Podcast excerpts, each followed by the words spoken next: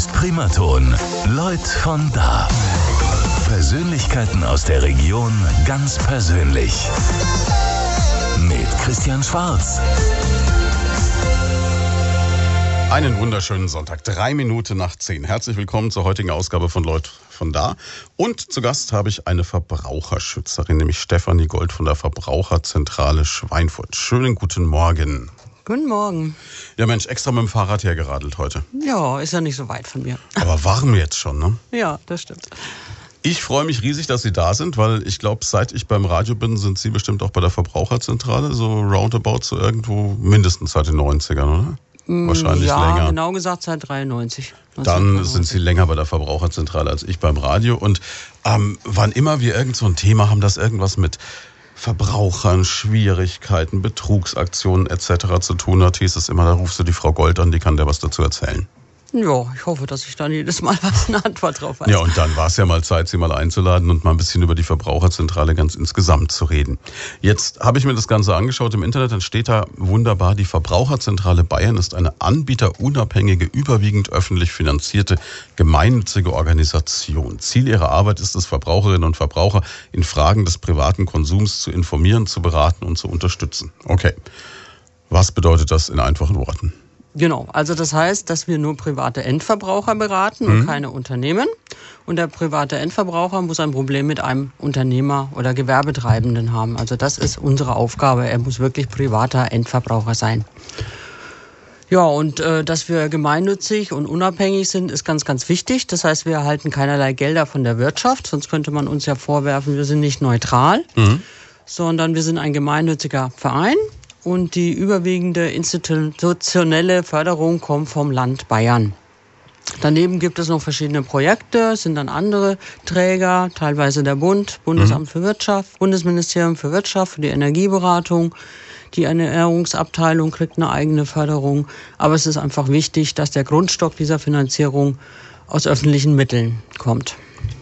Jetzt ähm, machen Sie das ja nicht aus reiner Menschenfreundlichkeit, aber Sie machen es auch nicht, um Gewinne zu erwirtschaften. Darum geht es überhaupt nicht. ne? Nein, dafür sind wir eben ein gemeinnütziger Verein. Wenn Geld am Ende übrig bleiben sollte, was in der Regel nicht der Fall ist, müsste es auch zurückgegeben werden. Jetzt kann sich jeder an Sie wenden. Also jeder, der privat irgendeine Sorge hat, kann bei Ihnen vorbeikommen in der Judengasse. Genau. Das ist richtig. Es muss also keine, wir sind zwar ein Verein, aber wir haben keine Einzelmitgliedschaften, sondern bei uns sind wiederum nur Verbände Mitglieder, also zum Beispiel die Arbeiterwohlfahrt, der Deutsche oder der Mieterbund, der BUND und verschiedene Hausfrauenorganisationen. Also es ist keine Einzelmitgliedschaft notwendig.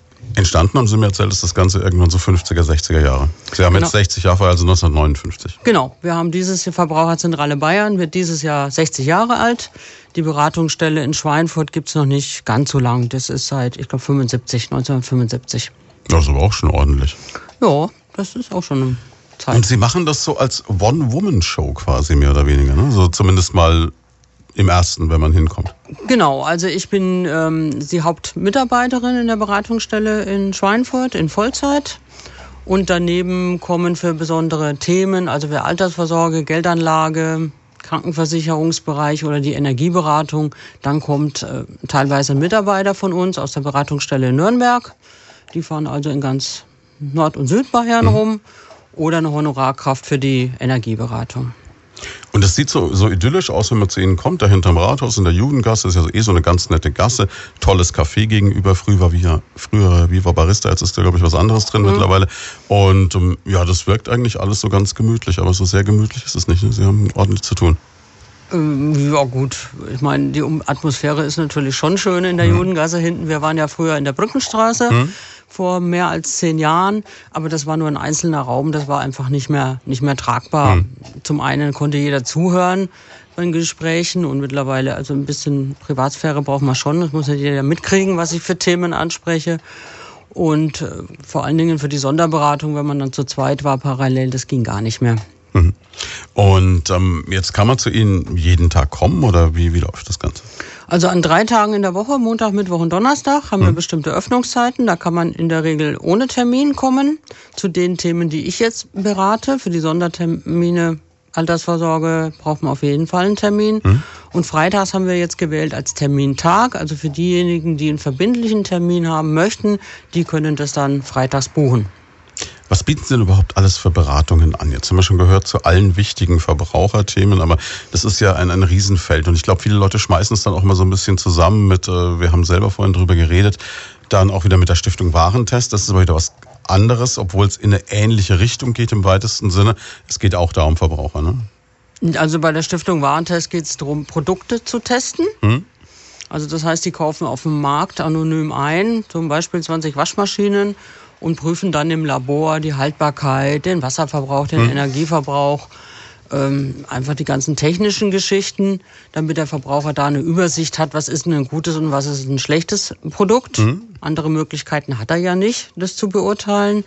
Und bei uns ist es mittlerweile so, äh, den größten Raum nimmt einfach die Rechtsberatung ein. Also das heißt zu verbraucherrechtlichen Themen gibt's ja immer mehr. Früher hat man kaum Verträge abgeschlossen. Da gab es ähm, Monopolisten, was einen Telefonmarkt angab, an, betrifft, was einen Strommarkt angeht. Aber mittlerweile ist das ja alles freie Marktwirtschaft. Mhm. Und da stehe ich vor dem Problem, ich muss mit dem Anbieter einen Vertrag abschließen. Und da gibt's natürlich immer Fragen dazu. Ich werde manchmal welche reingelegt, manchmal habe ich selber nicht drauf geachtet, was habe ich für einen Preis, für eine, für eine Laufzeit. Das sind also so die verbraucherrechtlichen Themen. Hm. Versicherungsbereich machen wir noch. Also wie sollte ich mich nach Möglichkeit versichern? Was ist wichtig? Das sind jetzt so die zwei großen Themenbereiche. Jetzt kann ich mir vorstellen, dass natürlich Ihr Job mit den Jahren immer anspruchsvoller und immer schwieriger geworden ist, weil Sie äh, natürlich jetzt mit aufkommenden Handys etc. auf einmal mit Dingen konfrontiert sind. Fast jeder von uns hat einen Handyvertrag. Ich glaube, es gibt statistisch inzwischen mehr mehr Handyverträge als Bundesbürger. Also das ist unglaublich, was da alles so passiert. Ne? Ja klar, man muss immer am Ball bleiben. Wir müssen uns ständig informieren. Wir haben aber auch interne, externe Schulungen zu den einzelnen Bereichen. Also das muss, die Qualität muss gesichert sein. Das mhm. ist klar. Das ist uns auch ganz, ganz wichtig, dass da eine kompetente Beratung stattfindet.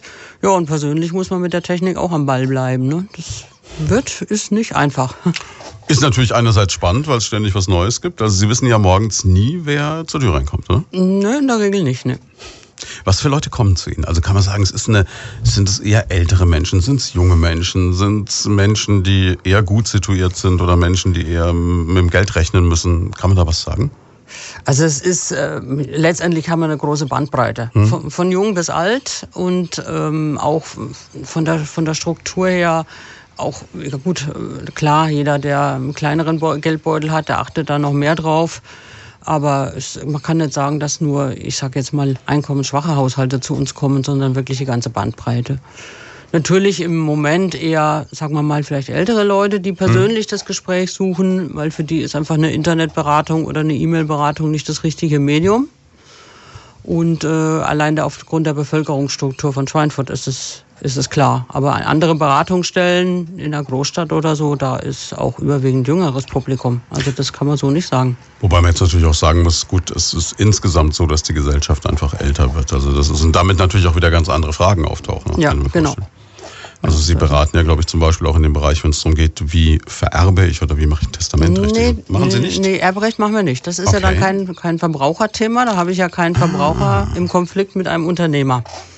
Das sind genau Alles die klar, Themen, das hatten Sie am Anfang haben. gesagt. Es geht immer um den Konflikt des Verbrauchers mit dem Unternehmer. Genau. Geht es dann, also das heißt aber, ich komme auch erst zu Ihnen, wenn das Kind in den Brunnen gefallen ist oder ich komme schon, bevor das Kind in den Brunnen fallen könnte? Also die meisten kommen natürlich, wenn das Kind in den Brunnen gefallen ist. Mhm.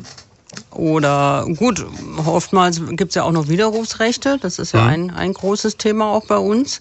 Wenn ich innerhalb dieser Frist komme, wenn ich mir da unsicher bin oder so, ähm, dann kann man durchaus die Situation noch rechnen, äh, mhm. retten.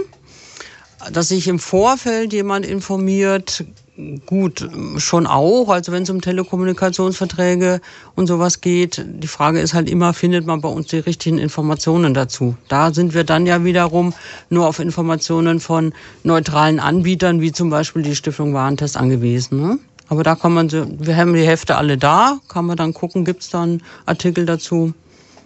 Klar, aber jetzt der, der, durchschnittliche junge Mensch, der jetzt ein neues iPhone möchte oder so, der geht halt in den Handyshop und kommt nicht auf die Idee, bei der Verbraucherzentrale mal zu fragen, ist der Vertrag fair, bevor er ihn unterschreibt, wahrscheinlich, ne? Das ist die Regel, sage ich mal, ja. Der Schuss kann halt dann nach hinten losgehen. Ja. Und dann gilt es aber, denke ich, gerade bei diesen ganzen Vertragsgeschichten auch relativ schnell zu Ihnen zu kommen. Also nicht zu sagen, ich schieb's auf die lange Band, weil Sie haben gerade Widerspruchsfristen angesprochen. Das ist in der Regel ja 14 Tage, 30 Tage, viel länger wird's nicht sein. Mm, ja, für manche Verträge gibt's ja gar kein Widerrufsrecht. Mhm. Also wenn ich im Laden einkaufe, ist das ein, ein Geschäftsraum und da habe ich kein Widerrufsrecht. Okay. Diese Widerrufsrechte sind eigentlich eher die Ausnahme mhm. für bestimmte Vertriebsformen, zum Beispiel zu Hause an der Haustür oder auf der Straße angesprochen werde oder wenn ich was im Internet oder am Telefon abschließe. Daran habe ich ja nur ein Widerrufsrecht. Und da ist natürlich wichtig, dass diese Fristen eingehalten werden. Aber macht das jemand? Schließt jemand auf der Straße Verträge ab oder kauft irgendwas? Also ich meine, es gab ja früher mal diese, diese Mode, ist lange her, ich weiß nicht, ob es noch gibt, dass irgendjemand auf dem Supermarktparkplatz einen angesprochen hat, gesagt, ich habe da wie durch ein Wunder ein grandioses Topfset im Kofferraum, das können Sie jetzt ganz viel billiger kaufen. Es, Machen Menschen sowas? Es gibt schon noch, ja. Hm? Also man findet doch äh, ab und an noch mal Verkaufsstände, manchmal sind es auch so, so angeblich äh, Tierschutzvereine oder hm. sowas, die in der Stadt stehen. Das gibt schon noch. Es ist seltener geworden, das ist richtig, aber es gibt's noch. Jetzt arbeiten Sie ja seit Jahren daran, auch so ein bisschen ja, das, das Auge des Verbrauchers zu schärfen, dass er auf solche Sachen nicht reinfällt. Haben Sie das Gefühl, dass die Menschen weniger leichtgläubig sind als vor 20 Jahren oder ändert sich da eigentlich nichts? Uh, ist schwierig einzuschätzen.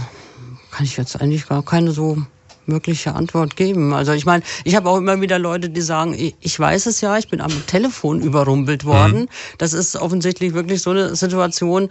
Äh, selbst wenn ich nicht leichtgläubig bin, falle ich drauf rein. Ne? Also oder es gibt auch Leute, die sagen, Mensch, ich, ich arbeite sogar in der IT-Branche, ich kenne also die ganze Geschichte, ich habe mich trotzdem einlullen lassen. Gut, ich denke, die Menschen, die da was verkaufen wollen, sind natürlich auch dementsprechend geschult. Ja, klar. die wissen genau, ja. wie es funktioniert. Ne? Genau. Da gibt es auch jede Menge Schulungen. Für den Verbraucher gibt es keine Schulungen. Ne? Das haben Sie am Anfang auch gesagt. Also Sie sind ja deshalb so wichtig, weil natürlich jeder Verbraucher, jedes Unternehmen, jedes Gewerk, jedes Handwerk hat seine Lobby und seine Verbände und die Verbraucher stehen eigentlich ein bisschen alleingelassen da. Genau, und deswegen soll, äh, sind ja damals die Verbraucherzentralen gegründet worden. Verbraucherzentralen sind wirklich die Interessensvertretung der privaten Endverbraucher und werden ja auch an den Gesetzgebungen mhm. beteiligt. Das heißt, im Vorfeld äh, werden die Verbraucherzentralen angehört, was ist wichtig, was brauchen wir für Neuerungen. Also dass man zum Beispiel Verträge an der Haustür, ähm, die an der Haustür abgeschlossen worden sind, war ja früher üblich, einen Staubsauger an der Haustür mhm. zu kaufen.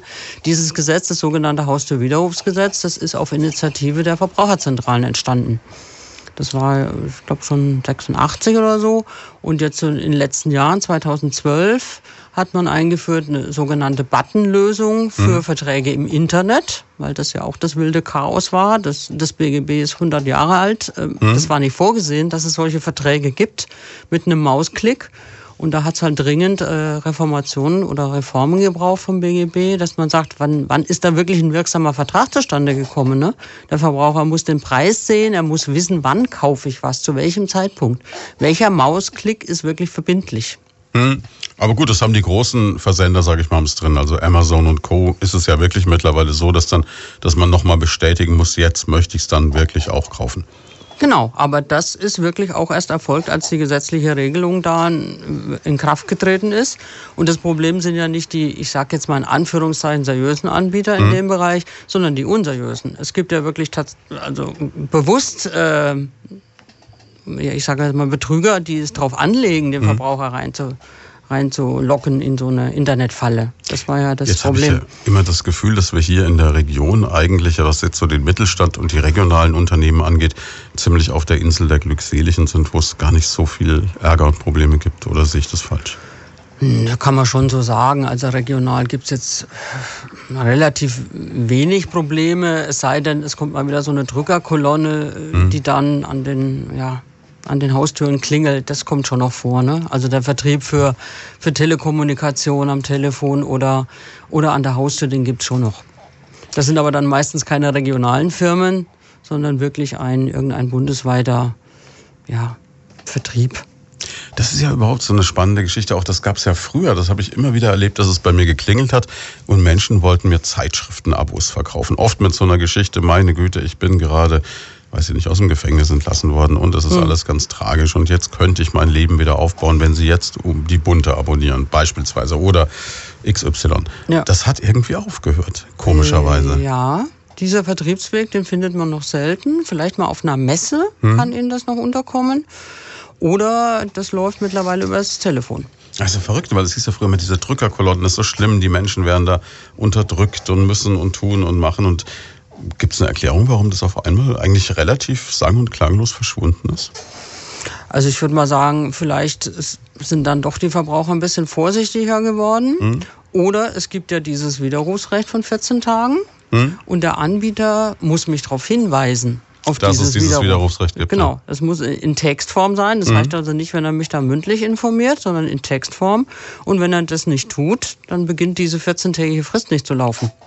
Ach so, dann kann ich also jederzeit noch sagen, danke, das war's. Äh, ein Jahr und 14 Tage noch, genau, danach. Na gut, aber, aber das, allein bis deswegen, dahin sollte ich gemerkt haben, ob ich die Zeitschrift mag. Ja. Äh, genau, vielleicht ist das auch ein Grund, dass sich dieser Vertriebsweg nicht mehr so gelohnt hat, Hm. sich nicht mehr gerechnet hat. Das spricht aber dafür, dass der Verbraucher dann doch im letzten lernfähig ist. Ich denke mir das immer so beispielsweise bei diesen Enkeltrickbetrügern. Das ist so ein klassisches Radiothema, was wir von der Polizei mal kriegen. Ich weiß, hat mit Ihnen jetzt nichts zu tun, aber für mich ist es immer so ein Beispiel, wo man sagt, jetzt ist wieder ein armer alter Mensch drauf reingefallen, der aus welchen Gründen auch immer Tausende von Euro zu Hause liegen hat. Und dann ruft ein wildfremder Mensch an und der übergibt dieses Geld. Und du denkst dir dann so, mein Gott, wie oft haben wir darüber berichtet? Und trotzdem passiert's immer wieder. Haben Sie auch so Themen, wo Sie sagen, meine Herren, jetzt haben wir das so oft mit Broschüren, mit Aufklärung, mit Interviews etc. erzählt, aber die Leute kriegen es nicht so richtig in den Schädel? Ja, bei uns sind es dann vielleicht eher so die Gewinnspiele, auf die viele Leute nach wie vor reinfallen. Ne? Sie hätten angeblich eine Reise gewonnen oder, oder ein Jahresabo oder sowas oder einen Geldbetrag und dafür Mhm. müssten sie dann aber eine Zeitschrift abschließen. Das ist schon noch Thema. Das glaubt jemand? Ja. Es ist ja fast so gut wie dieser, dieser verschollene Verwandte irgendwo in Schwarzafrika, der jetzt äh, auf 100 Millionen Dollar sitzt und man könnte die jetzt überwiesen bekommen, damit man sie treuhänderisch verwaltet, wenn. Ne? Mhm, genau. Ich frage mich auch mal, gibt es Leute, aber es muss ja Leute geben, die darauf reagieren, sonst wird es ja niemand machen. Ja, ja. Ja, wo- wobei, wie gesagt, auch da hat man ja diese Widerrufsfrist Mhm. bewusst. Es ist ja auch in Ordnung, dass der Gesetzgeber das eingeräumt hat. Und dann merken schon viele, wenn sie den Brief dann kriegen, oh Gott, ich habe da irgendwas falsch gemacht. Oder selbst in dem Moment, in dem sie auflegen und ihre Kontonummer durchgegeben haben, ist klar, Mensch, was habe ich da für einen Blödsinn gemacht? Also, aber Dafür- anscheinend in diese paar Minuten, ähm, ist es Ausnahmezustand. Genau. Ja gut, das ist natürlich auch verlockend, wenn man, wenn man das so sieht, äh, dieses, dieses Gewinnversprechen, diese Aussicht auf Mensch, da kriege ich was geschenkt, ist natürlich auch sowas, Ja. wo, glaube ich, der Verstand bei vielen aussetzt. ja, das muss irgendein Psychologe, ich bin jetzt kein Psychologe, der könnte es wahrscheinlich äh, vernünftiger erklären, aber es, es Also ist ich, definitiv ich so. stelle es bei uns fest und äh, jetzt, ähm, wir wollen das jetzt überhaupt nicht in einen Topf werfen, nicht, dass jetzt jemand missversteht. Also Lotto ist eine seriöse Geschichte, ist klar. Aber wenn wir hier Lottoscheine verlosen, zum Beispiel jetzt ähm, vor dem Wochenende 90 Millionen Euro im, im Lotto-Jackpot, im Euro-Lotto, ja. Ich glaube, nie rufen so viele Leute bei uns an für ein Gewinnspiel wie in die, als in diesem Moment, weil sie einfach das Gefühl haben, okay, da winkt jetzt die Chance auf ein komplett, in Anführungszeichen, sorgenfreies Leben, bei dem ich nie wieder arbeiten muss. Und das ist, glaube ich, sowas, wo bei den Leuten dann die Lichter ausgehen. Also ja, da. das ist auch eine schöne Vorstellung. Ja, ja, natürlich, klar, aber es ist also unfassbar, was, was da dann los ist. Da bricht bei uns jedes Mal die Telefonlage zusammen. Und dementsprechend denke ich, dass diese Gewinnspiele natürlich schon funktionieren, weil die einfach so, so einen Triggerpunkt erreichen, wo man sagen, jetzt, das will ich, das möchte ich. Ne? Mhm, genau. Und man denkt, glaube ich, in dem Moment auch überhaupt nicht drüber nach, ob man jemals ein Spiel gemacht hat oder irgendwo teilgenommen hat, dass man überhaupt ein Anrecht auf einen Gewinn hätte. Gut, viele wundern sich schon und denken, ich habe doch gar nirgends teilgenommen, sagen das auch am, Hm. am Telefon dem, dem Mitarbeiter und ja gut, oftmals weiß ich ja eigentlich gar nicht, wenn ich im Internet surfe, habe ich mal da geklickt, habe ich mal da geklickt. Ne? Da ist man sich ja einfach unsicher. Habe ich da irgendwo vielleicht doch mal teilgenommen? Oder ich könnte mir auch vorstellen, dass viele Leute tatsächlich im Internet Gewinnspiele machen. Hm. Man gibt ja auch jedes, jede Menge Angebote. Ne? Passiert das dann eher älteren Menschen oder ist da keiner vor sicher vor so unseriösen Da Entscheidungen? ist keiner, da gibt es Also keine Altersgrenze. Ist, ist allgemein. ja. Okay, wir sprechen gleich weiter, machen ganz kurz die Veranstaltungstipps. Mal zurück bei Leut von da an diesem Sonntagmorgen. Es ist halb elf und wir sprechen mit Stefanie Gold, der Leiterin der Verbraucherzentrale in Schweinfurt. Ähm, jetzt ist das ja eine, eine ganz spannende Geschichte. Es gibt diese Verbraucherzentrale, ja eigentlich bundesweit, glaube ich. Ne? Genau.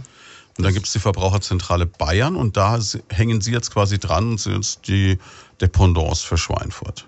Genau, also es gibt einen, einen Bundesverband in, in Berlin, das ist ein eigener, eigenständiger Verband. Und dann hat jedes Bundesland eine eigene Verbraucherzentrale. Und die Verbraucherzentrale Bayern hat dann wiederum 16 Beratungsstellen über ganz Bayern verteilt. Also hier in der Region Schweinfurt, dann Würzburg, Bamberg und dann noch daneben über 70 Energiestützpunkte. Also nochmal extra Stellen, in denen wir unsere Energieberatung anbieten. Das heißt, Sie, Sie haben einen Job, den es eigentlich in Bayern dann im Grunde genommen nur 16 Mal gibt, Genau. wenn man so möchte. Ja, genau. Wie, jetzt dachte ich immer, Radiomoderator ist schon, schon ein Job, den nicht viele haben, aber das schlägt's ja äh, definitiv. Wie, ähm, wie wird man das? Wie wird man Chefin der Verbraucherzentrale? Das ist Zufall, muss ich sagen. Also bei mir war es Zufall. Ich habe mich da nicht be äh, bewusst für beworben. Man kann das Thema- auch nicht studieren oder eine Ausbildung machen oder sowas. Ne? Äh, nee, nicht direkt. Also wir haben damals, weil sich es eben aus, äh, ja, aus diesen Hausfrauenverbänden und dieser Geschichte entwickelt hat, ähm, also ich bin von der Ausbildung her Ökotrophologin, haben waren also die meisten Das, das Mitarbeiter. müssen wir, müssen wir ganz kurz für die erklären, die nicht wissen, was es ist. Äh, Also ursprünglich heißt das Haushalts- und Ernährungswirtschaft. Weil also auch der Ernährungsbereich ja Thema der Verbraucherzentrale ist. Das ist ja eine Abteilung von uns, die wir allerdings nur in Nürnberg und München haben. Das heißt, Sie wissen jetzt genau, wie wird ein Haushalt geschmissen, worauf muss ich achten, wie ernähre ich mich richtig, was ist gesund, wie stelle ich meine Nahrung zusammen, wie bereite ich Dinge richtig zu, wie lange hält sich was. Oh, das ist ein schönes Thema, da können wir noch drauf kommen. All diese Dinge, ne? Diese sollte ich eigentlich wissen, da ich aber lang aus diesem Fachbereich raus bin, ähm, ist da viel verloren gegangen. Ne? Es war ja jetzt nur so das Sprungbrett für die Verbraucherzentrale und da ging es ja dann eigentlich um eine Schulung äh, rechtliche Belange. Ne? Das heißt, Sie äh, waren mal Ökotrophologin und haben dann irgendwann gesehen, da kommt eine Verbraucherzentrale und dann sage ich mal, auch wäre mein Ding. Das war tatsächlich ein Jobangebot, habe mich dann beworben. War mir nicht so ganz klar am Anfang, was da so alles kommt. Und wie gesagt, es hat sich ja extrem in eine andere Richtung oder in, verstärkt in die rechtliche Richtung entwickelt. Ähm, mittlerweile bei Neueinstellungen sind es auch überwiegend Juristen, die man einstellt. Man so Macht sagen. Sinn jetzt Macht- inzwischen, ja, klar. Aber ich glaube, zu der Zeit, als Sie eingestiegen sind, waren Sie genau die richtige Frau an der richtigen Stelle, weil damals waren das die Themen. Ne? Genau, aber man kann ja reinwachsen. Ne? Ja, das geht uns allen ja so. Ne? Ich glaube, Genau. es gibt ja praktisch keinen Job mehr, wo man nicht jeden Tag was Neues noch dazulernen muss. Genau. Hält es aber ja auch interessant dann irgendwo. Ähm, was auch sicherlich toll ist, ist so ein bisschen äh, seine eigene Frau zu sein. Also sprich zu sagen, man kann ähm, ein Stück weit halt schon äh, selber entscheiden, wie es läuft. So stelle ich es mir zumindest ein bisschen vor. Das ist richtig und das ist auch durchaus, durchaus angenehm. Ne? Also ich meine, man ist natürlich durch Öffnungszeiten, Telefondienste und sowas, ist man natürlich schon in einer gewissen Struktur drin. Oder die Beratungsthemen sind ja vorgegeben. Ne? Aber so was die Organisation des Arbeitsplatzes oder des Büros so angeht, klar, bin ich aber auch verantwortlich dafür, dass alles läuft. Funktioniert ja offensichtlich. Also wenn man wenn man da reinkommt bei Ihnen, das ist es sieht total freundlich aus, das ist sehr schön, sehr hell und ähm, was mir sofort aufgefallen ist, es gibt Unmengen Informationsmaterial. Ja, wir haben so ein ganzes Bücherregal. Also wir ähm, verkaufen auch Ratgeber zu Verbraucherthemen. Aber in dem Bereich findet man auch ähm, Themen oder Bücher zu Themen wie zum Beispiel Erbsta Erbschaft oder Elternunterhalt. Also wirklich eigentlich für, für uns fremde Themen, aber man hat die halt einfach so als Grundstock an Informationsmaterial mit aufgenommen. Ja, ich saß beim Jahrespressegespräch diesem Regal genau gegenüber. Natürlich war ich sehr aufmerksam auf das, was gesprochen wurde, aber äh, man guckt ja dann doch mal so aufs Regal und ich glaube, da ist nichts dabei, was es nicht gegeben hätte. Also von wie nehme ich ab, wie ernähre ich mich gesund, wie vererbe ich richtig, wie Sie gesagt haben, wie baue ich ein Haus, wie miete ich, wie schließe ich einen Vertrag ab, äh, boah, wie erziehe ich Kinder, also alles mit dabei. Ja, das ist schon ein breites Angebot, ja. Das heißt, Sie sind das, was man früher so als äh, Generalistin bezeichnet hätte, jemand, der wirklich in jedem Bereich irgendwie sich ein bisschen auskennen muss. Also ähnlich wie auch bei uns im Journalismus dann. Ja gut, man sollte zumindest auch wissen, wo finde ich denn einen Ansprechpartner. Ne? Also es kommen ja auch viele Anrufe rein oder Leute kommen rein, die sagen, ich, ich hätte gerne eine Beratung da und da dazu. Und die so, oh, kann ich, können wir leider nicht anbieten. Aber eventuell gehen Sie mal zu dem und dem oder rufen Sie bei der Stelle an. Das ist dann, die sind dann zuständig. Es gibt nicht für alle Bereiche einen Ansprechpartner, aber bei vielen Sachen kann man dann auch mal einen Hinweis geben. Das ist ja auch eine wichtige Funktion für uns. Wie geht's Ihnen dann selber? Fallen Sie auch schon mal auf irgendwas rein und unterschreiben einen Vertrag, der nicht so geschickt ist, oder passiert Ihnen das dann eigentlich gar nicht mehr? Puh, schwierige Frage. Also ich, ich, ich passe natürlich auf, was ich mache, das mhm. ist klar. Ne? Und versuche mich möglichst äh, überhaupt nicht an irgendeinen Vertrag zu binden, sondern habe nach wie vor beim Handy eine Prepaid-Karte. Okay.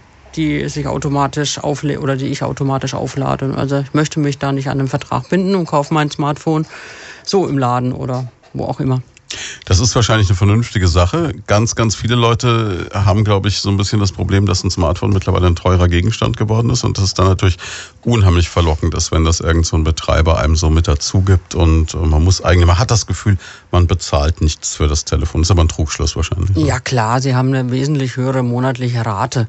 Also wenn Sie einen Prepaid-Vertrag nehmen, dann kriegen Sie zwischen 7 und 10, 10 Euro im Monat äh, einen Top-Vertrag mit einer riesen Bandbreite.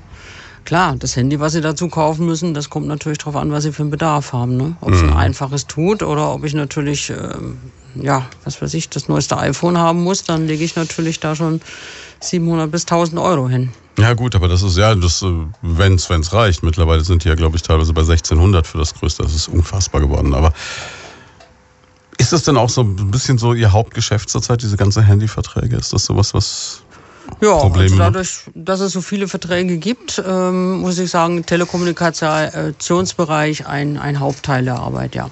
Sie haben auch bei dem Pressegespräch damals erzählt, das ist ja auch dieses Phänomen, dass ganz oft dann Menschen, die es gar nicht brauchen, irgendwas mit dazu verkauft wird. So der 85-jährige Rentner ohne PC, der aber dann mal ein WLAN dazu bekommt oder so.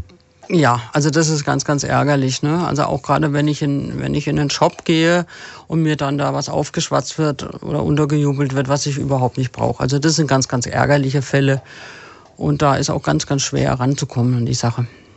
Jetzt geht's mir so, also obwohl ich jetzt auch mich für jemanden halte, der da wahrscheinlich ein bisschen drauf achtet, wenn ich ein neues Telefon brauche oder der Vertrag ausläuft, dann gehe ich auch in den Handyladen meines Vertrauens und hoffe halt, dass der mich gut berät, weil wenn ich dann so diese Vertragsunterlagen bekomme, das ist dann so ein DIN A4-Ordner, Gibt es jemanden, der die AGBs wirklich durchliest? Nee, also auch ich lese die nicht im Einzelnen durch. Also je nachdem, was es für eine, für eine Art von Vertrag ist. Ne?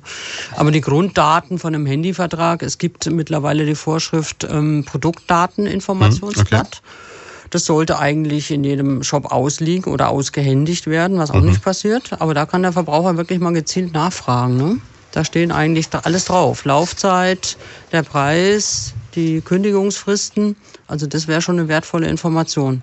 Das heißt, wenn ich jetzt egal bei welchem Betreiber in den Handyladen gehe oder das auch online abschließe oder telefonisch, dann kann ich sagen, bitte, ich will ein Produktdatenblatt. Ja. Und dann muss ich genau aufgeschlüsselt kriegen in verständlicher Form, die wichtigsten Rahmendaten. Was bezahle ich, wie lange dauert es, was kostet es, was kriege ich dafür? Genau.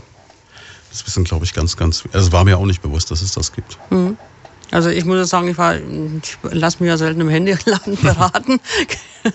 Hier ist nicht selber unbedingt da rein. Von daher weiß ich so die, die Praxis nicht. Ich kenne es jetzt nur so aus den Erzählungen von den Ich würde jetzt sagen, in der Praxis, Sie müssen wahrscheinlich sehr aktiv danach fragen. Dass ja. es Ihnen, also ungefragt wird es aus, keiner ja. unter die Nase halten. genau. Es ist noch keiner da gewesen, der es in der Hand hatte. Hm, aber es, es, es gibt es rein theoretisch, ne? Es gibt es. Also ich habe es jetzt ja, diese Woche sogar gesehen. Es wurde dann mit den Unterlagen zugeschickt. Hm, okay. Ja, also mit der Vertragsbestätigung, da war es dann nochmal dabei. Das und jetzt aber, das ist ja auch so ein Ding, wenn die Vertragsbestätigung jetzt kommt und die die jetzt ein bisschen später losschicken, gilt jetzt der Vertrag ab dann abgeschlossen, wenn ich Ja gesagt habe am Telefon oder es im Internet gemacht habe? Oder ab da, wenn ich die Bestätigung in Händen halte? Also wenn es ein sogenanntes Fernabsatzgeschäft ist, also mhm. am Telefon oder im Internet abgeschlossen, dann beginnt die 14-tägige Frist mit Erhalt der Belehrung. Okay. Die kann theoretisch am Telefon erfolgen. Mhm. In der Praxis wird es wohl nicht gemacht. Ist auch schwer beweisbar für den Anbieter. Mhm. Da beginnt es dann, wenn ich die Unterlagen habe. Da mhm. sollte die Belehrung dann drauf sein. Und mhm. wenn die richtig ist, dann beginnt die Frist. Mhm. Ähm, bei Internetverträgen ist es so geregelt, es reicht, wenn die irgendwo auf der Homepage steht allerdings deutlich sichtbar und ich irgendwo anhake, ich habe sie wahrgenommen gelesen, oder ja. gelesen, diese Haken, hm. dann beginnt die Frist zu diesem Zeitpunkt. Ja, und das ist ja oft so, dass man gar nicht weiterkommt bei so einer Internetbestellung oder was ähnlichem, wenn man diesen Haken nicht setzt. Das ist natürlich auch so ein Trick dann wahrscheinlich. Ne? Und den Haken muss man schon setzen, sonst hm, müsste man normalerweise, dürfte man nicht weiterkommen. Ne? Aber, das hatten Sie vorhin auch gesagt, wenn ich jetzt in ein Geschäft gehe und da unterschreibe, dann ist vorbei. Dann habe ich unterschrieben. Genau, dann gibt es kein Widerrufsrecht. Dann kann ich das Ganze nur, wenn irgendwas nicht stimmt, anfechten. Die Anfechtung muss ich aber beweisen. Also die Gründe für die Anfechtung. Und das ist, ist eigentlich nicht machbar. Ne? Das heißt, was würden Sie jetzt raten? Kann ich theoretisch, wenn ich jetzt so einen Vertrag abschließe, der ja doch eine gewisse Summe Geldes beinhaltet, eine Belastung für, sage ich mal, Minimum zwei Jahre in der Regel, lasse ich mir dann die Unterlagen vor der Unterschrift mal mitgeben, sage ich will es mir zu Hause noch mal in Ruhe durchlesen und kann dann beispielsweise zu Ihnen kommen und für kleines Geld sagen, bitte schauen Sie da mal drüber. Wäre das eine Option? Das kann man machen, klar. Also würde ich jedem empfehlen, nicht gleich einen Vertrag abzuschließen, mhm. sondern mal eine Nacht drüber zu schlafen, sich das genau anzugucken und wenn Fragen sind, bei uns vorbeizukommen. Ich glaube halt, wenn Sie mit dem durchschnittlichen, sage ich mal, 16-, 17-jährigen Sohn oder Tochter dann so in so einem Laden stehen und das neue iPhone liegt da und es ist dann original verpackt und man könnte es mitnehmen und dann sagt Fatih, du, wir lassen den Vertrag erstmal von der Verbraucherzentrale gegenchecken. Hü, das kann spannend werden. Das wird schwierig, ja. Gut, aber ist klar, natürlich. Es ist, ich kenne es von mir selber. Man ist dann immer so ungeduldig man hätte gerne dann sofort irgendwas, was man jetzt gerne haben will. Das verlockt natürlich auch. Ja, klar. Oder gehen Sie mal in einen Fernseh kaufen. Eigentlich wollte man nur, will man nur das, das ein kleines Modell, äh, ne, ohne große Ausstattung. Mhm. Und dann, ja Gott, am Ende kommen Sie mit dem teuersten Gerät raus, weil es halt einfach das Bild im Laden nun mal toll aussieht. Ne? Ja, ja, zweifellos. Ja, und dann äh, ist man zu Hause verblüfft, dass das Bild zu Hause gar nicht so aussieht, weil die Geräte so einen sogenannten Shop-Modus inzwischen haben, in denen sie es im Laden anders darstellen als daheim. Das ist völlig verrückt. Ja, ja Handyverträge sind sicherlich ein Riesenthema. Können Sie jetzt jemandem noch helfen, wenn diese Widerrufsfrist rum ist? Ja, man kann sich die Belehrung angucken. Also mhm. es kann schon sein, dass da Fehler gemacht werden. Es gibt im Gesetz ein Muster das so in hm. der Art und Weise eigentlich verwendet werden muss. Also nicht genau identisch, aber vom Wortlaut. Gewisse hm. Sachen müssen einfach enthalten sein. Und wenn die falsch sind, dann kann man den Vertrag auch nach den 14 Tagen noch widerrufen. Und wie läuft das dann? Sie beraten den Verbraucher nur und er muss dann selber aktiv werden? Oder ist es schon auch so, dass Sie als Verbraucherzentrale dann vielleicht mal beim Handybetreiber anrufen oder einen Brief schreiben und sagen, Bups, so aber nicht. Mhm. Weil das hat ja eine ganz andere Macht, wenn Sie kommen, als wenn jetzt Lieschen Müller kommt. Ja, klar. Aber unser Ziel ist natürlich schon, dass der Verbraucher erstmal selber mhm. äh, einen Brief schreibt und sagt, die Belehrung ist falsch oder ich, ich möchte das und das oder ich habe einen Anfechtungsgrund. Also es kann nicht sein, dass die Verbraucherzentrale immer gleich vorprescht mhm. und äh, sich mit dem Anbieter in Verbindung setzt. Aber wenn das schief geht, haben wir gerade im Telekommunikationsbereich Ansprechpartner von den, bei den meisten Anbietern. Mhm. Und das funktioniert also dann ganz gut. Also ich brauche natürlich einen rechtlichen Ansatz, ne? Sonst, Klar, sonst also wenn, wenn, weiter, ne? wenn ich einfach jetzt wirklich blauäugig was unterschrieben habe und das keine rechtliche Hand habe, dann habe ich gelitten, ist klar. Genau, dann kann ich, brauche ich da auch nicht anrufen, weil mhm. dann macht keinen Sinn. Aber ne? wenn es irgendwo noch ein Schlupfloch gibt, dann werden Sie das vermutlich finden. Ja. Und ich denke, auch wenn Sie nicht selber den Brief schreiben, Sie helfen wahrscheinlich bei der Formulierung. Ja, klar. Ne? Wir besprechen dann gemeinsam, was kann ich da schreiben, was muss rein, wie verschicke ich das bei Einschreiben. Mhm, damit Kopie ich sicher behalten. bin mit Rückschein oder so, ja, dass ich genau, merke. Ja. solche Sachen. Und dann auch so Sachen, wenn jetzt jemand zum Beispiel aus einem Vertrag raus will und wie es mit Kündigungsfristen ist oder so, das wäre auch so ein Punkt, wo man zu Ihnen kommen kann. Ja, genau, dass man sich den Vertrag anguckt, wann, wann muss ich denn spätestens mhm. gekündigt haben, wann muss die Kündigung muss ja immer dort sein zu einem rechtzeitigen zu einem bestimmten Zeitpunkt. Das kann man dann alles besprechen, genau. Es gibt ja immer Leute, die sagen, meine Güte, ist überhaupt kein Problem. Am Tag, nachdem ich den Vertrag abgeschlossen habe, schicke ich sofort die Kündigung los und sage, ich schreibe, äh, kündige zum nächsten möglichen Zeitpunkt, dann bin ich safe. Kann man kann sowas man, machen? Das kann man machen, klar. Muss halt, ja gut, muss die, man sollte sich eine Bestätigung noch mhm. ähm, äh, anfordern und dann, ja, man muss halt trotzdem dran denken, dass man in zwei Jahren das Telefon abgeschaltet wird. Ne? Ja gut, das ist richtig, ja. Aber die kommen dann schon, weil die wollen dann verlängern. Also ja, also es gibt dann so Rückholaktionen hm. von den einzelnen Anbietern. Ne? Klar. Ja, das war eine Zeit lang auch so ein offenes Geheimnis, dass wenn man irgendwie ein bestimmtes Telefon wollte und das war nicht angeboten, dann hat man halt mal gekündigt und dann auf mystische Weise kam es dann doch irgendwie Ja, zustande. klar. Und, und Neukunden kriegen nun mal bessere Konditionen als der Bestandskunde. Ne? ja, aber das ist so. doch sowas, wo ich mich immer frage, was mich ja als Bestandskunde ärgert, wenn ich jetzt dem Unternehmen XY 20 Jahre lang treu bin, immer meine Sachen dort hole und dann kommt irgend so ein Vogel und äh, ist da zum ersten Mal, dann heißt es du, wir schenken dir, wenn du hier dein Konto öffnest, 100 Euro oder wir geben dir jetzt das noch oben drauf bei der ersten Bestellung. Und du selber denkst dir, hallo, ich halte euch seit 20 Jahren am Leben und ihr sagt mir, dich haben wir ja eh, ist uns doch egal. Ist doch hm. eigentlich verrückt. Ja, also bin ich auch immer wieder erstaunt, dass der einzelne Kunde äh, ja weniger weniger umworben wird als ein mhm. Neukunde. Ne? Aber ist, ist so. Ja, also so echt, weil, weil dadurch kommt ja auch so, so ein Hopping zustande, wo so Verbraucherportale wie, wie heißt dieses Check24, wo ich ja, glaube ich, angeblich alles kontrollieren kann. Ich habe das Gefühl, dass Menschen zum Beispiel, es ein Hobby geworden ist, Stromanbieter zu wechseln, weil man mhm. ständig irgendwas Neues wieder bekommt oder so. Ja, das ist richtig. Ähm, wir haben es ja letztendlich auch empfohlen, ähm, mhm. einen Anbieter zu wechseln, damit einfach ein bisschen Wettbewerb entsteht. Mhm. Aber man muss aufpassen. Also die günstigen, die sind meistens werben die mit einem Neukundenbonus mhm. und nur deswegen ist es günstig. Mhm. Natürlich mit dem mit dem Ziel, dass der, der, Kunde vergisst, nach diesem einen Jahr zu kündigen und dann habe ich natürlich einen teureren Tarif. Ne? Kontrolliert man das wirklich regelmäßig? Also ich, ich fasse mir jetzt gerade gedanklich an die eigene Nase. Ich glaube, ich hole meinen Strom seit seit seit ich in der Ecke wohne, in der ich wohne, von der gleichen Organisation. Ich habe regionaler Anbieter, ich habe noch nie drüber nachgedacht. Nee, Wird's man Zeit. muss, wie gesagt, das Problem ist einfach, billiger wird es beim anderen Anbieter meistens wirklich nur durch diesen Neukundenbonus. Mhm.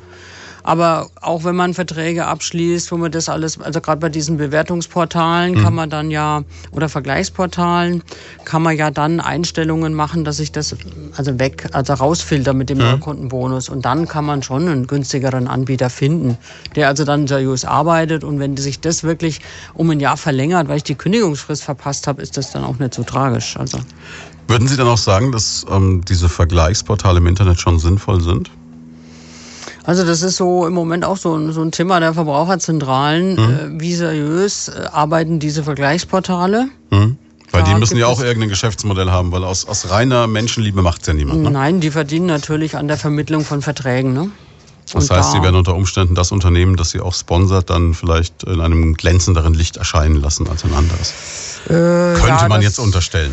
Gut, das ist, äh, da sind wir im Moment so ein bisschen dran über unser, unser Projekt Die Marktwächter, hm. nennt sich das. Das ist also so ein Frühwarnnetzwerk, einfach um den Markt zu beobachten hm. und zu kontrollieren. Und falls man da Unregelmäßigkeiten feststellt, ähm, da versucht tätig zu werden und da irgendwo Einfluss zu nehmen. Und das ist gerade bei diesen Vergleichsportalen im Moment so ein bisschen am Laufen.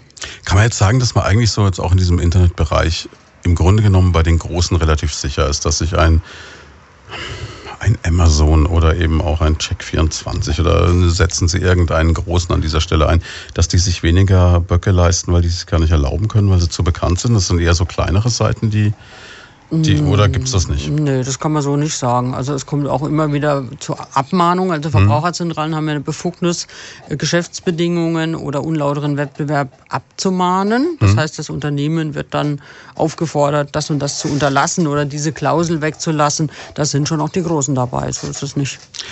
Und dieser ganze Bereich Online-Shopping. Man sagt ja immer, meine Güte, ähm, es gibt diesen, diesen Slogan, der hier in der Region sehr bekannt geworden ist, Aktion von der Mainpost, lass den Klick in deiner Stadt. Dass man sagt, Mensch, kauft doch bitte regional, Leute, was ja eigentlich auch Sinn macht. Ne? Muss ich mir nur die Ecke, in der Sie in Schweinfurt sind, angucken. Da gibt's ganz viele kleine inhabergeführte Geschäfte. Geht man dahin, wird man gut beraten und äh, kriegt in der Regel das, was man will und kann auch mit den Menschen reden, wenn man Ansprechpartner hat. Würden Sie sagen, generell lieber sowas machen als online? Oder kann man das auch nicht unbedingt sagen? Kann auch online gut gehen? Das Fatale ist natürlich, dass Sie bei einem Online-Geschäft äh, die Ware begutachten können. Die wird Ihnen nach Hause geschickt mhm. und dann beginnt diese Widerrufsfrist. Das heißt, ich kann das Produkt, weil ich es ja vorher nicht ausprobieren kann, loswerden. Mhm. Und wenn ich jetzt einen, vor Ort einen Händler habe, der mir nicht freiwillig die Ware umtauscht, nach Möglichkeit gegen Geld, äh, dann kann ich natürlich in den Konflikt kommen, dass ich sage, ich daheim, ja, es gefällt mir doch nicht. Dann mhm, gehe ich wieder zum Händler jetzt, ja. zurück. Er muss mir rechtlich die Ware nicht zurücknehmen. Viele machen es mittlerweile, hm. das ist freiwillig umtauschen. Und dann komme ich natürlich in den Konflikt mit dem Händler vor Ort. Das ist eigentlich so ein bisschen eine fatale Situation. Ne?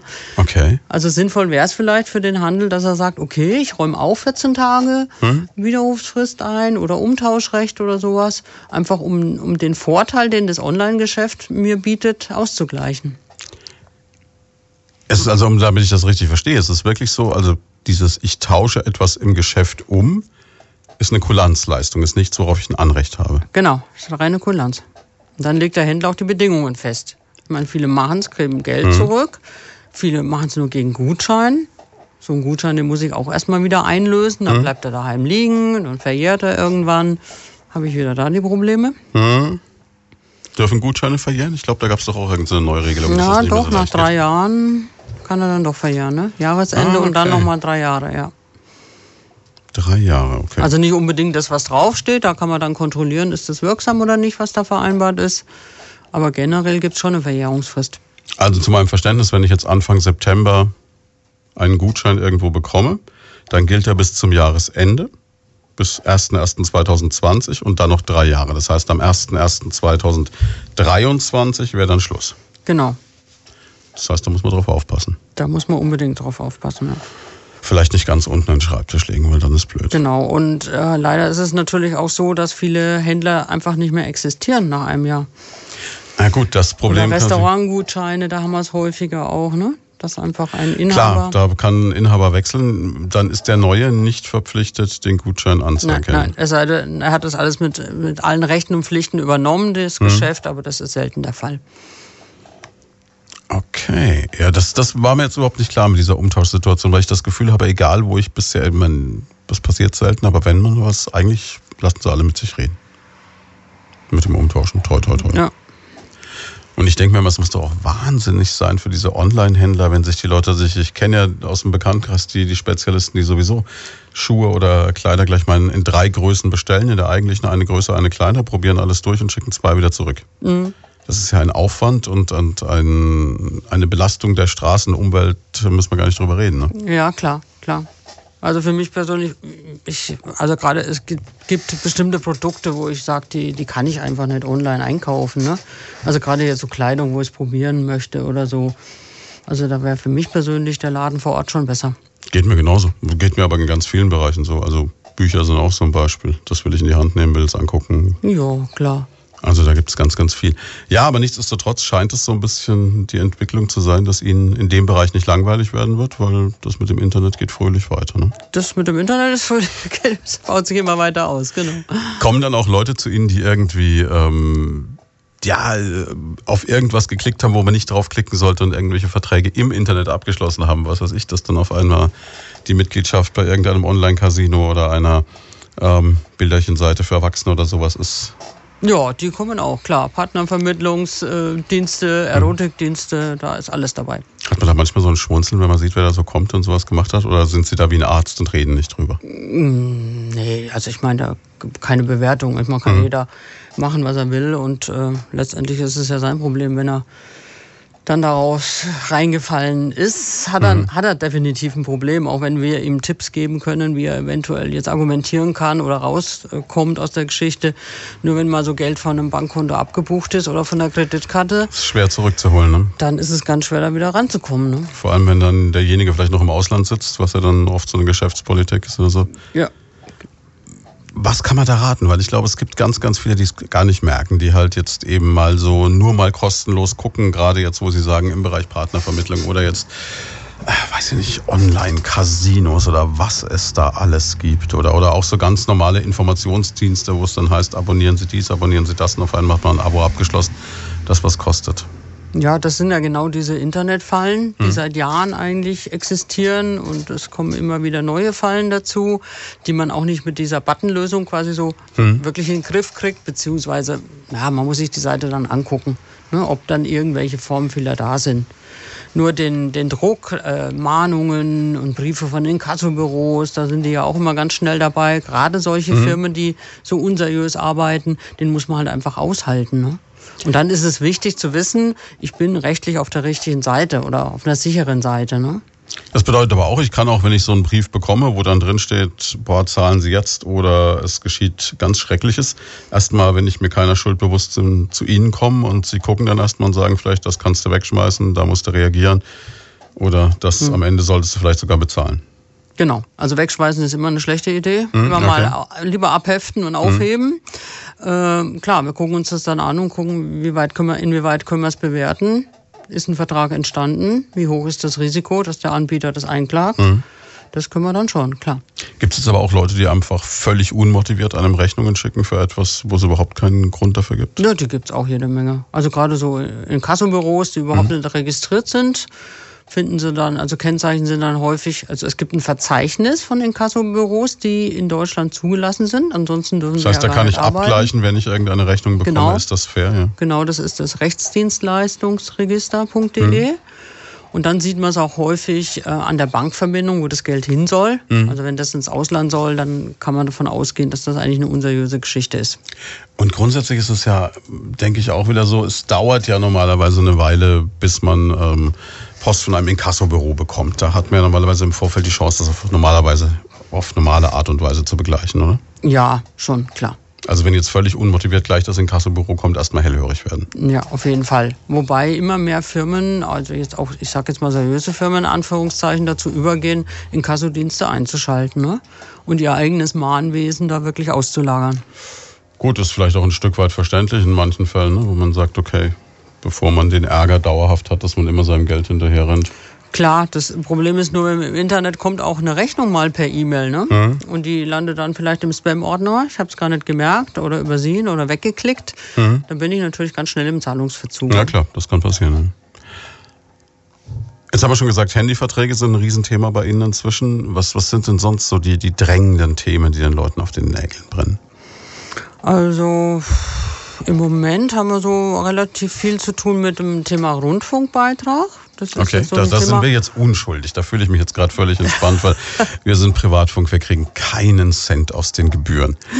Genau, aber da bieten wir also seit ein paar Jahren auch eine Beratung an. Ja, wobei dem entkomme ich doch eigentlich nicht mehr. Also das ist doch sowas, selbst wenn ich jetzt beschließe, ich möchte keinen öffentlich-rechtlichen Rundfunk wahrnehmen, wie realistisch das ist in einem Leben, das sei mal dahingestellt, aber wenn ich jetzt sage, nein, ich mache das nicht, nein, ich habe keinen Fernseher, nein, ich höre nur Privatsender im Radio oder so, ich muss trotzdem zahlen. Ja, also ähm, es ist Gesetz ist geändert worden 2013. Hm. Es muss jede Wohnung bezahlen. Hm. Und da geht auch kein Weg dran vorbei. Also das ist bis zum Bundesverfassungsgericht gegangen, die Prozesse. Also da kommt keiner dran vorbei. Ja, früher gab es immer diese Herren von der GZ, die dann geklingelt haben und dann so gefragt haben, was haben sie gestern im Fernsehen gesehen ja, und dann versucht nee. haben, da irgendwie. Das, das, ist rum, ne? Die Zeiten sind vorbei. Also mittlerweile der erfolgt ein Abgleich mit den Einwohnermeldeämtern mhm. in regelmäßigen Abständen, sodass der Rundfunkservice da weiß, wer. Mensch, da ist ein ganzer Berufsstand vor die Hunde gegangen, ne? GEZ-Ermittler. Ich weiß nicht, was die, ob die dann im Innendienst eingesetzt werden, kann ich Ihnen nicht hm. beantworten. Ja, ähm, was gibt es dann überhaupt noch für ein Problem, wenn sowieso jeder zahlen muss? Wo, wo können dann noch Probleme auftauchen? Ja, wenn mehrere Personen in einer Wohnung leben, mhm. ist ja nur, sagen wir mal, die haften dann gesamtschuldnerisch und einer von diesen Personen muss sich anmelden. Okay. Ne? Und viele denken dann einfach, ja, da zahlt ja schon jemand, dann melde ich mich mal nicht. Wohngemeinschaft ja? beispielsweise. Genau, eine Wohngemeinschaft. Oder Familie mit erwachsenen Kindern. Ja, genau. Ähm, dann melde ich mich einfach nicht. Ähm, gut, ich bin ja nicht zur Bezahlung verpflichtet. Einer zahlt ja. Mhm. Aber Fakt ist natürlich, dass der Rundfunkbeitrag nicht genau weiß, wer in welcher Wohnung mit wem zusammen wohnt. Gerade mhm. wenn es ein Mehrfamilienhaus ist und dann muss ich einfach, bin ich verpflichtet, denen mitzuteilen, dass die Beitragsnummer, der und der Herr oder Dame mit der Beitragsnummer für die Wohnung zahlt, dann ist das Ding vom Tisch. Also eigentlich relativ einfach zu lösen, das Problem. Bedeutet aber auch, die durchschnittliche Studentenbegehen, da jetzt, was weiß ich, vier Studenten sich eine Wohnung teilen, die müssen dann nicht viermal Rundfunkbeitrag zahlen. Nee, da muss nur einmal gezahlt werden. In der Regel der Hauptmieter oder wer immer das ist, zahlt halt und die anderen sagen dann, wupp, da sind wir dabei. Genau, eine, die müssen sich halt auf eine Person einigen, mhm. ne? Klar, und dadurch es kommt ja gerade in der Studenten-WG häufig dazu, dass da mal einer dazukommt oder wegfällt. Da ist, ja. Dann gibt's natürlich auch Befreiung. Wenn jemand BAföG erhält, dann kriegt mhm. er eine Befreiung, aber trotzdem sind ja die anderen verpflichtet zu zahlen. Mhm. Das ist auch immer so ein Thema. Oder gerade jetzt so das Thema Zweitwohnung. Also bisher musste ich. Luxusproblem, ja, okay, aber ja. Genau, bis letztes Jahr Juli äh, mussten ja beide für beide Wohnungen bezahlt werden. Mhm. Mittlerweile gab es da auch also ein, ein Urteil, dass man die Zweitwohnung befreien lassen kann bezieht sich jetzt natürlich nur auf eine Zweitwohnung in Deutschland, logischerweise. Ja, klar. Und ähm, wir haben es gerade eben vom Rundfunkbeitrag gehabt. Jetzt haben Sie gesagt, man kann sich da befreien lassen. Klar, als Student, der BAföG äh, bekommt, kann man befreit werden. Was gibt es denn sonst noch für Möglichkeiten? Ja gut, ähm, immer wenn ich eine Sozialleistung beziehe, hm. also Arbeitslosengeld 2 oder Grundsicherung, hm. habe ich die Möglichkeit, mich befreien zu lassen. Okay, das heißt aber auch jetzt, äh, ich denke mal, es gibt ja Menschen, die, die wirklich mit dem Geld rechnen. Alleinerziehende Muttis, so der Klassiker, ne? Ähm, die haben dann auch die Möglichkeit zu sagen, Mensch, guck mal, vielleicht kann man da was machen. Nur wenn ich Sozialleistung beziehe. Okay.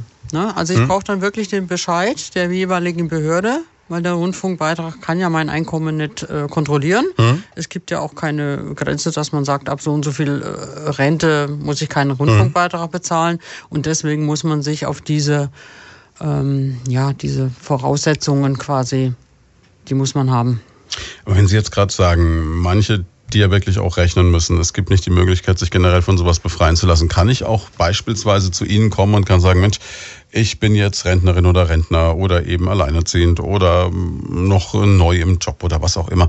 Äh, können Sie mal gucken, wie, wie mit meinem Budget, was habe ich an Verträgen? Kann man das alles mal, Versicherungen, alles mal durchgucken lassen und sagen, das macht noch Sinn, das schmeißt du raus, das kannst du kündigen. Gibt es so eine Option? Oder ist das eher was, wo man zur Schuldnerberatung geht, in Anführungszeichen? Ja, letztendlich äh, kommen vielleicht beide Möglichkeiten in Betracht. Hm. Ne? Also gerade im Versicherungsbereich gucken wir natürlich schon, was, was ist richtig, hm. was ist sinnvoll.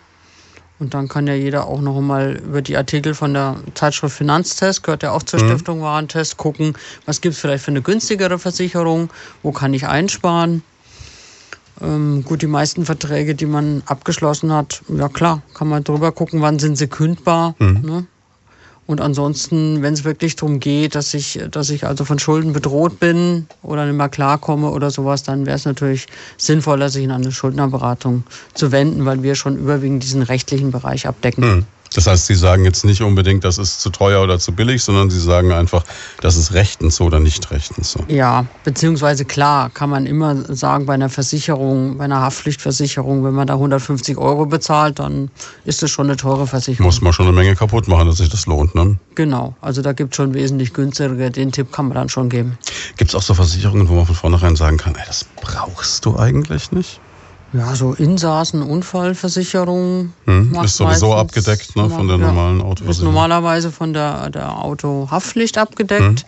Beziehungsweise sollte ja jeder selber dafür sorgen, dass er seinen, ja, dass er im Notfall abgesichert ist über, über zum Beispiel Berufsunfähigkeitsversicherung, hm. also sein, seine Existenz, seine Lebensgrundlage, dass er die absichert. Und ähm, das dann in allen Lebenslagen und nicht nur, wenn ich einen Autounfall habe. Hm. Ja, ist klar. Jetzt haben wir schon gesagt, okay, der ganze Bereich Internet, Mobilfunk. Ähm, dann natürlich auch normale Telefonverträge. Wobei, hat jemand noch ein Festnetztelefon heutzutage? Ja. Ja, okay. Gibt's schon noch, gibt's schon noch. Also, also so in meiner Altersklasse, in meinem Bekanntenkreis ist das eher ein, eine Seltenheit geworden, würde ich sagen. Gut, das meiste ist jetzt umgestellt auf Internettelefonie. Hm. Das ist dann, haben sie gleich beides, Telefon hm. und Internet. Aber es gibt tatsächlich äh, noch von der Telekom den, den herkömmlichen analogen Anschluss dass ich also auch keinen Router brauche, hm. sondern da wird es dann hinter der Dose quasi, hinter der Telefondose geschaltet. Ne? Und das macht sagt, natürlich auch noch Sinn für jeden, der jetzt sagt, er will nicht ins Internet. Genau, ich brauche dann keinen Router, der kostet nochmal zusätzlich Strom. Mhm. Oder ich komme auch einfach nicht damit klar, wenn da mal der, der Router ausfällt, gibt es ja auch alles, dann ist ja immer gleich alles tot. Mhm. Und das habe ich beim, beim regulären Telefon in dem Fall dann auch nicht. Jetzt haben wir gesagt, das macht Sinn für die Leute, die kein Internet haben. Gibt es die wirklich noch? Also kommen zu Ihnen wirklich noch Menschen, die also mit Online so gar nichts am Hut haben? Klar, ältere Mitbürger, die hm. also sich mit dem Thema nicht mehr auseinandersetzen wollen, die haben häufig nur den ganz normalen Telefonanschluss. Gibt schon noch. Kommt man jetzt inzwischen komplett ohne Internet noch durchs Leben? Ich denke mir, es gibt so viele Sachen, die eigentlich nur noch online gehen oder online gemacht werden. Hm, ja, es wird immer schwieriger. Also ohne E-Mail-Adresse ist ja fast ein bisschen wie früher ohne Bankkonto mittlerweile. Ne?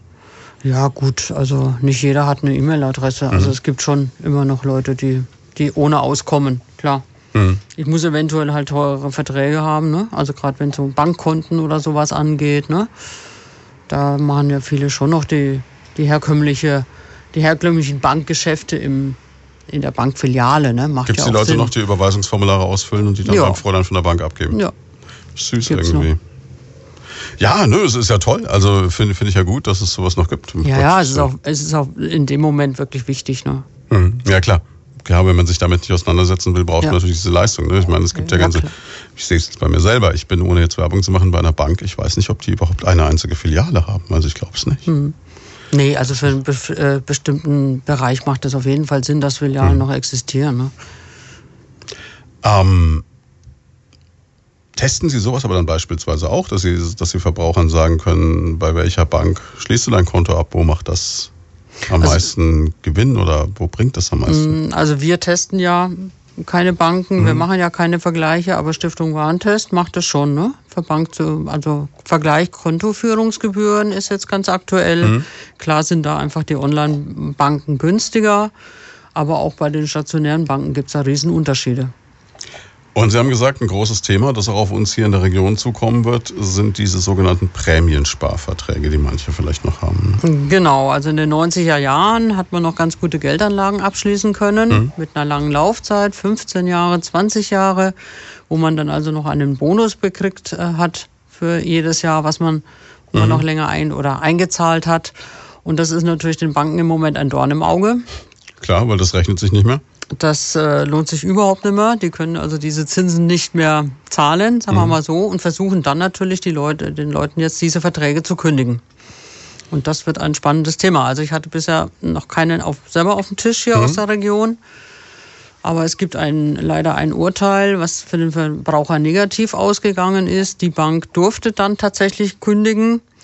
Und deswegen ist es wichtig, dass man sich diese Verträge jetzt anschaut. Mhm. Passt das zu dem Fall oder liegt der Fall hier völlig anders? Mhm. Also haben die eine Kündigungsmöglichkeit?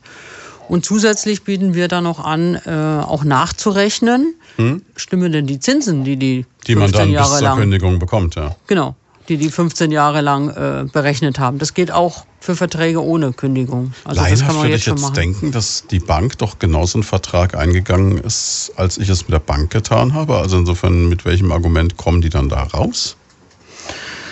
Ja, es gibt so eine, so eine Klausel eigentlich aus dem Darlehensrecht. Mhm dass man also einen Vertrag ähm, nach zehn Jahren kündigen kann. Okay. Und die Banken haben dann dieses, dieses Recht quasi umgedreht. Und es steht tatsächlich da nicht im Gesetz drin, dass das nur für den Verbraucher gilt. Also das haben sie vor allen Dingen bei den Bausparkassen, bei den Bausparverträgen angewendet. Gibt es so eine Art Sonderkündigungsrecht dann quasi, das man wahrnehmen kann? Ja, damit argumentieren sie ja.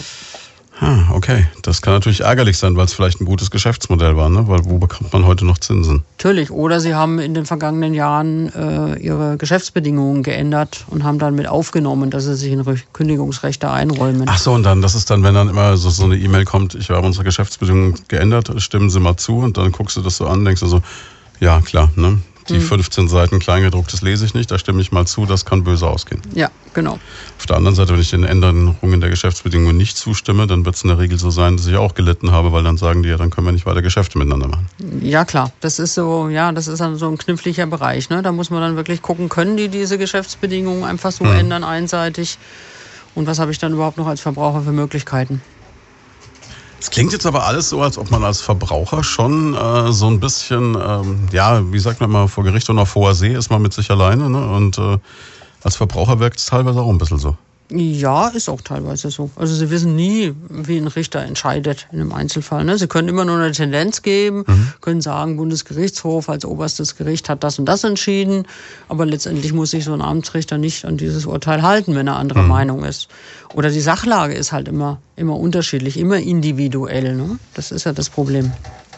Wie schaffen Sie das dann? Jetzt kommt jemand zu Ihnen zu einer Beratung und, und bringt Ihnen irgendwas mit und, und dann müssen Sie sich ja da auch erstmal reinfuchsen eigentlich. Ne? Ja, klar. Das, deswegen ist so eine Beratung unter Umständen auch mal eine längere Geschichte, dauert mal eine halbe Stunde oder eine Stunde, weil man sich das erstmal genauer anschauen muss. Alle Fachinformationen habe ich auch nicht im Kopf, muss mhm. ich dann recherchieren. Wir haben aber dann auch in unserer Zentrale in München noch ein Backoffice, mhm. die noch andere Möglichkeiten haben, andere Zugriffe auf Literatur, da kann man dann auch sich noch mit denen in Verbindung setzen, um dann ein, ein Problem, was jetzt mal neu auftaucht, dann auch zu recherchieren. Jetzt wird der eine oder andere vielleicht da draußen sagen, meine Güte, wenn ich da hingehe, werde eine Stunde beraten, dann wird noch im Backoffice in München nachrecherchiert, dann kriege ich noch vielleicht eine zweite Beratung. Kann ich mir das leisten? Also das auf jeden Fall. Bei uns kostet die Beratung 15 Euro in der Regel pro pauschal. halbe Stunde, pauschal. Hm, okay. Genau, also für die verbraucherrechtlichen Sachen, Versicherungsbereich, Altersvorsorge ist ein bisschen, bisschen teurer. Mhm. Aber in der Regel mit 15 bis 30 Euro kann man auf jeden Fall rechnen. Dann ist das durchaus eine Sache, die wirklich sinnvoll ist. Ja, ja, weil man klar. geht da kein großes Risiko ein. Nee. Also für eine Rechtsvertretung, wenn sie dann mal sinnvoll ist, mhm. in, zum Beispiel in diesem Telekommunikationsbereich, in dem wir machen, die kostet dann noch mal 25 Euro. Aber wenn es dann um einen Vertrag geht mit 24 Monaten Laufzeit. Dann sind die 25 Euro wenig Geld, wenn ich aus dem Vertrag ja, rauskomme. Auf jeden Fall, ne? auf jeden Fall. Also da geht es schon manchmal auch um Hunderte oder Tausende Euro. Ne? haben Sie gesagt, vorhin nochmal Rolle zurück bei den Rundfunkgebühren, was auch ein großes Problem ist, was viele nicht wissen, ist, wenn man eine Zweitwohnung hat. Jetzt habe ich gedacht, gar nicht so viele Leute haben eine Zweitwohnung. Sie haben gesagt, es sind erstaunlich viele. Ja, kommen, ich bin also auch erstaunt. Es kommen da sehr viele Anfragen. Wir hatten da eine Presseinformation dazu mhm. und aufgrund dessen habe ich sehr viel Nachfrage gehabt.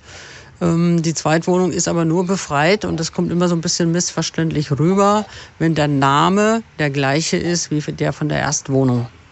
Das heißt, also, wenn die gleiche Person Eigentümer oder Hauptmieter ist quasi. Ähm, beziehungsweise angemeldet ist beim Rundfunkbeitrag. Das ah, okay. ja immer nur der, der Inhaber der, der mhm. Meldung. Und der muss also wirklich identisch sein, Erstwohnung und Zweitwohnung, weil sonst fun funktioniert das mit der Befreiung nicht. Mhm. Weil Sinn und Hintergrund des Urteils war natürlich, dass ich nicht gleichzeitig am ersten und am zweiten Wohnsitz Fernsehen gucken kann. Deswegen hat man dieses Urteil gefällt, dass die Zweitwohnung überhaupt befreit wird. Mhm. Wenn das natürlich eine andere Person ist, die da offiziell gemeldet ist bei der Zweitwohnung, dann können natürlich auch zwei verschiedene Leute Fernseh schauen. Irgendwie wäre das alles viel einfacher gewesen, wenn man den Rundfunkbeitrag nicht an die Wohnung, sondern an die Person gekoppelt hätte, oder? Unter Umständen, ja. Wobei, wenn du dann eine Familie mit fünf, sechs Kindern hast. Das, genau, wie, wie, regelt man das dann wieder, ne? Das wäre dann ein, ein wahrlich teurer Spaß geworden. Ja. Das ist richtig, ja. Jetzt ähm, haben Sie gerade gesagt, da haben wir eine Presseinformation rausgegeben und dann ging es los, dann kamen ganz, ganz viele. Das heißt, ist, Ihr Geschäft ist auch eines, wo man so sagt, es gibt auch immer wieder so, so eine Art Mode oder, oder so kann man es nicht sagen, aber Themen, die, die einfach gerade en vogue oder aktuell sind? Ja, das auf jeden Fall.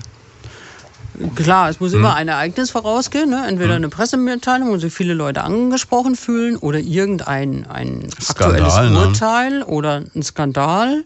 Irgendeine Zeitung deckt was auf, ne? Das zum Beispiel, oder es kommt halt so eine Welle von, von Kündigungen, hm. wie damals, also vor ein paar Jahren mit den Bausparverträgen, jetzt die Prämiensparverträge oder Bearbeitungsgebühren bei ähm, Darlehensverträgen war mhm. mal ein großes Thema. Das kam natürlich alles im Dezember auf und am Ende des Jahres war eine Verjährungsfrist. Mhm. Das heißt, ich musste das tatsächlich bis dahin geltend gemacht haben. Mhm. Da eilt natürlich auch die ganze Geschichte. Da haben wir dann natürlich einen riesen Ansturm, den wir dann eigentlich fast gar nicht bewältigen können. Hm. Das ist klar. Ne? Und was machen Sie dann, wenn Sie jetzt merken, ich selber komme nicht mehr zur Rande, weil es einfach zu viel wird? Geht nicht anders. Also, mhm. ich meine, dann muss ich wie bei Ihnen vorhin das Telefon klingeln lassen. Ich habe dann auch so einen kleinen elektronischen Helfer. So mhm. Ein Anrufbeantworter geht einfach nicht. Ne? Also, wenn jemand bei mir persönlich ist, dann geht das einfach vor. Ne, dann ist man ja auch in die Sache vertieft, in das Problem. Mhm. Und dann ist Telefonieren nebenbei nicht möglich. Was haben Sie für einen Vorlauf an Terminen? Also, wie, wie lange im Vorfeld muss ich mich melden, dass ich bei Ihnen eine Beratung bekomme?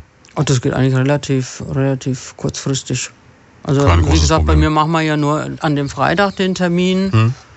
Und Sie haben ja an den drei anderen Wochentagen immer die Möglichkeit vorbeizukommen. Hm. Ich meine, es kann natürlich sein, dass Sie, Sie haben Pech und es ist ein längerer ähm, Fall vor Ihnen, dann ist halt mit hm. Wartezeiten zu hm. rechnen. Ne? Dann kann ich aber auch bei Ihnen direkt warten oder wie funktioniert ja, das? Ja, genau. Hm. Haben wir einen Warteraum, können Sie warten. Ja, okay. Dann, zu lesen gibt es ja genug, haben wir schon gehört, kann man sich informieren. Genau. Genau. Jetzt haben Sie auch mit diesem ganzen Bereich Vermietung, Mietrecht etc. zu tun? Äh, nein. Nein, okay. Haben wir nicht. Wir haben angefangen, so ein Projekt, allerdings nur im Moment in der Beratungsstelle München, so eine mhm. Kooperation mit dem Deutschen Mieterbund. Die kommen dort zur Verbraucherzentrale und bieten eine Mietrechtsberatung an. Mhm. Aber das machen wir, wie gesagt, im Moment nur in München. Kann sein, dass wir das auch mal auf andere Beratungsstellen ausweiten, aber das ist im Moment noch nicht der Fall. Aber Sie haben jetzt auch hier in Schweinfurt die Situation, dass Sie bei bestimmten Themenbereichen, wir haben schon gesagt, was so mit Finanzen zu tun hat, beispielsweise auch Experten dazu holen. Dass mhm. es also noch Leute gibt, die sagen, da schauen wir noch mal genau nach und da können wir weiterhelfen. Ja, genau. Also im Bereich Altersvorsorge, Geldanlage, mhm. äh, da sitzt der Kollege hauptsächlich in Nürnberg aber eben mit der Option, dass er ein, zweimal im Monat nach Schweinfurt fährt oder in irgendeine andere Beratungsstelle. Mhm. Also die haben wirklich eine Reisetätigkeit. Ne? Und es gibt natürlich auch diesen großen Bereich Energiesparen. Genau. Energieverbrauch, wie gut ist mein Haus, wie schlecht ist mein Haus, meine Wohnung etc. Genau, also jeden Dienstagnachmittag bieten mhm. wir im Büro in der Beratungsstelle eine stationäre Energieberatung an, nach Termin. Also dienstags ab 16 Uhr.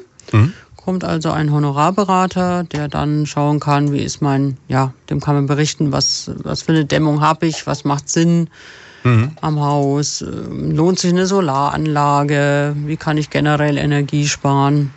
Mhm. Das ist, wenn ich Feuchtigkeit habe und Schimmel in der Wohnung, also auch gerade für gemietete Wohn Wohnungen wichtig. Bin ich da selber schuld, weil ich zu wenig heize und lüfte? Mache ich mhm. da irgendwas falsch oder ist es tatsächlich ein Baumangel? Ne? Und dieser Berater, den kann ich mir dann aber auch nach Hause holen. Also beispielsweise jetzt für eine Energieanalyse. Da gibt es ja immer dieses, dieses Bild, dass man sagt, der sagt mir, wie gut ist alles gedämmt, was könnte ich noch machen, etc. Ja, also bei uns sind das sogenannte Energiechecks. Das hm. sind also standardisierte Beratungen dann, hm. beziehungsweise kommt der Berater vor Ort, macht auch mal eine Messung, wenn es um den Heizcheck geht. Hm. Und dann kriegt er in der Regel einen, einen schriftlichen Bericht. Das ist auch toll. Was kostet sowas? Die Energiechecks kosten einheitlich 30 Euro seit diesem Jahr. Mhm. Beziehungsweise der Basischeck, wo man einfach nur ums Energieeinsparung geht, der ist sogar kostenlos. Ja, das macht aber dann ja sofort Sinn. Ja, auf jeden Fall.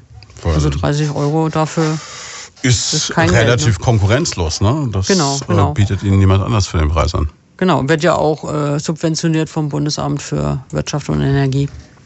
Das heißt, ein Stück weit hängen Sie dann auch wieder mit äh, Politik bzw. Verwaltung dann auch wieder zusammen. Ja, klar, auf jeden Fall. Bietet Ihnen aber auch die Möglichkeit, dass Sie als Verbraucherzentralen natürlich auch Lobbyarbeit machen können. Also Sie haben, es ist schon ein Wort, wenn die Verbraucherzentrale Bayern irgendwas anprangert oder so. Ja, auf jeden Fall haben wir da ein Gewicht bei der Politik. Ne? Und das wird auch immer versucht mit ins, ins Spiel zu bringen oder auch unser Bundesverband, der auf Bundesebene aktiv ist oder die Verbraucherzentrale Bayern dann eben beim, beim Land Bayern und immer im Kontakt auch mit den, mhm. mit den Politikern, um zu gucken, wo haben wir Missstände. Jetzt vor Ort in Schweinfurt, was sind so die, die Dinge, die den Schweinfurtern oder auch den Leuten aus der Region Main-Rhön so auf den Nägeln brennen? Sie meinen jetzt so auf eher politischer Ebene? Oder? Naja, also, also so politische Diskussion würde ich jetzt gar nicht anfangen. Ich meine so insgesamt, so mit dem Thema Verbraucherschutz auch. Sie haben schon gesagt, es gibt so diese Geschichten, klar, Handyverträge, Internetverträge, was ist es noch? Gut, also jetzt ein spezielles Beispiel für die Region Schweinfurt kann ich eigentlich gar nicht, fällt mir so spontan gar nicht ein. Das sind meistens schon Themen, die, die bundesweit aktuell sind. Mhm. Sei denn, es kommt mal, wie gesagt, immer mal eine, ja, einfach so eine, so eine Drückerkolonne, dass ich dann ein spezielles Problem habe, aktiv. Aber dass ich jetzt sagen könnte. Also sind wir eigentlich wie, wie alle anderen. Ja, ne, also auch wenn es um so Werbung geht von Discountern oder sowas, das ist ja letztendlich auch eine, eine bundesweite Geschichte. Ne? Werbung von Discountern, wo liegt da das Problem?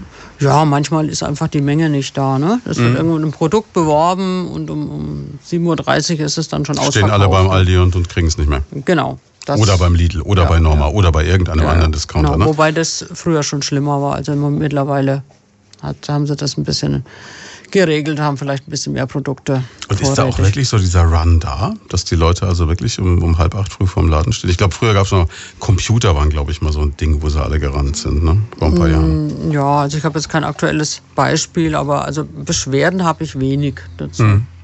Das war früher schon, schon anders. Aber ja, aber kann man da überhaupt was machen? Weil da steht doch immer drauf, äh, zeitlich begrenzt und nur so lange Vorrat reicht. Ja, aber eine gewisse Zeit musste schon vorrätig sein. Eine gewisse hm. Anzahl an Produkten muss da sein. Also ganz so ein Lockvogelangebot kann es nicht sein. Also dass wirklich nur eins in der Filiale stand. Ja, genau. also utopisch. das, das äh, kann nicht sein. Hm. Das muss also wirklich ein gewisser Vorrat muss da sein. Okay, jetzt hat uns tatsächlich ein Hörer eine Frage geschrieben, aber ich ähm, wage jetzt mal, ohne Fachmann zu sein, zu sagen, das wird schwierig. Also er schreibt uns, der Ulrich, ich habe ein zwölf Jahre altes Navi von Kenwood, ich weiß nicht, was zur Sache tut, also so, so ein mobiles Navigationsgerät, wegen eines GPS Week Rollovers. Hm. Was immer das ist, funktioniert das Ding nicht mehr.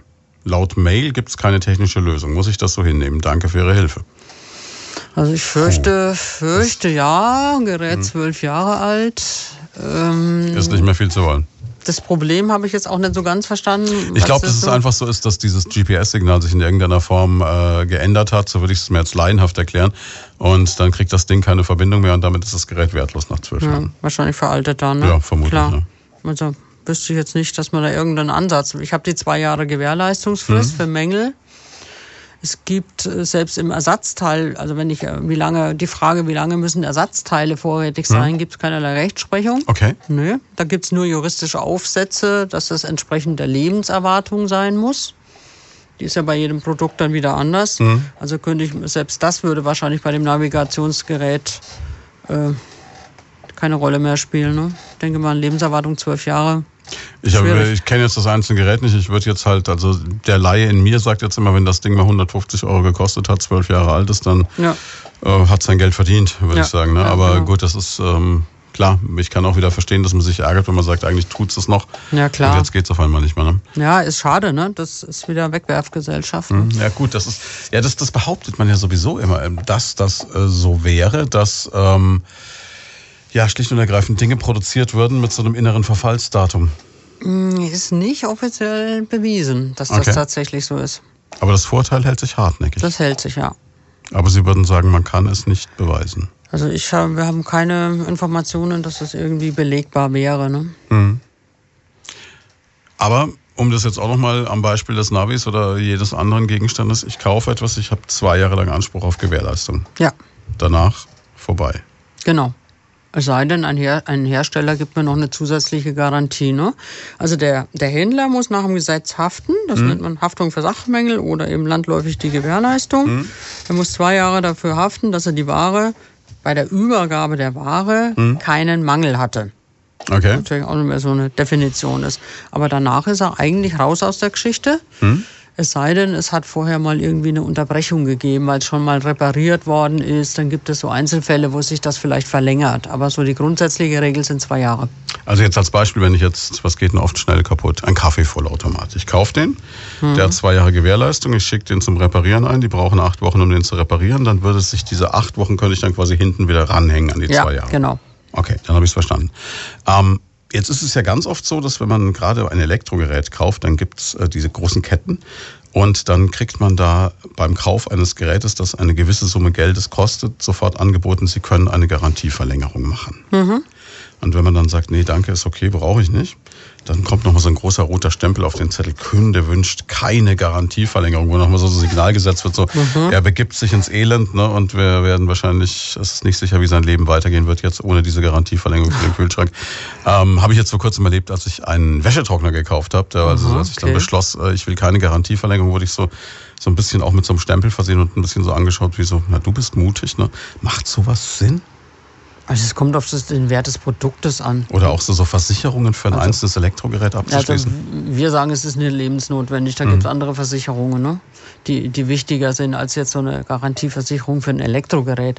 Aber letztendlich muss es jeder, jeder Einzelne entscheiden. Ne? Also es kann schon sein, wenn ich ein ganz teures Gerät habe. Aber also ich habe das einmal gemacht für ein Digitalfoto kann mich noch daran erinnern, habe ich damals gedacht, dann machst du noch diese Versicherung, weil sowas kann ja runterfallen, verloren gehen, geklaut werden oder sonst was. Dann ist mir irgendwann aufgefallen, dass ich fröhlich eine Versicherung für ein Foto zahle, den ich schon lang, ganz lange nicht mehr benutze eigentlich.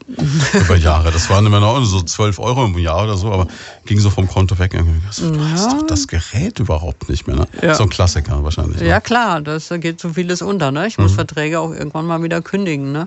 Mhm. Klar, und wenn so kleine Beträge sind, Kontoauszüge sollte man regelmäßig kontrollieren. Was ist das überhaupt? Ne? Mhm. Und dann verlängern sie sich teilweise wieder um ein Jahr. Mhm, und, dann, und dann, Klar. Aber gut, äh, für zwei Jahre bin ich eigentlich bei fast allem erstmal sicher. Wenn es kaputt geht, erstmal an den Verkäufer wenden und sagen, ja, genau. mal bitte. Genau gibt es dann häufig auch Probleme. Ne? Klar, mhm. es wird dann gesagt, das ist kein Fehler, der war nicht von Anfang an da, das ist ein Eigenverschulden oder was auch immer. Das sind dann so die Reklamationen, die wir auch bearbeiten. Mhm. Aber in dem Fall kann ich jetzt beispielsweise auch wieder zu Ihnen kommen und Sie helfen mir dann ein Stück weit weiter. Klar, dann klären wir erstmal die Rechtslage oder hat sich, wenn es über die zwei Jahre ist, gibt es noch eine Möglichkeit, hat sich irgendwie verlängert, was war dazwischen? Ne? Mhm. No. Oder gibt es noch eine zusätzliche Herstellergarantie, weil vielen der Unterschied einfach nicht klar ist zwischen Gewährleistung und Garantie? Der ist mir jetzt aus dem Stand auch nicht so ganz klar, aber den erklären Sie uns jetzt natürlich sofort. Genau, also wie gesagt, die Gewährleistung steht im bürgerlichen Gesetzbuch und mhm. der Händler haftet und kann da überhaupt nicht drum rum. Mhm.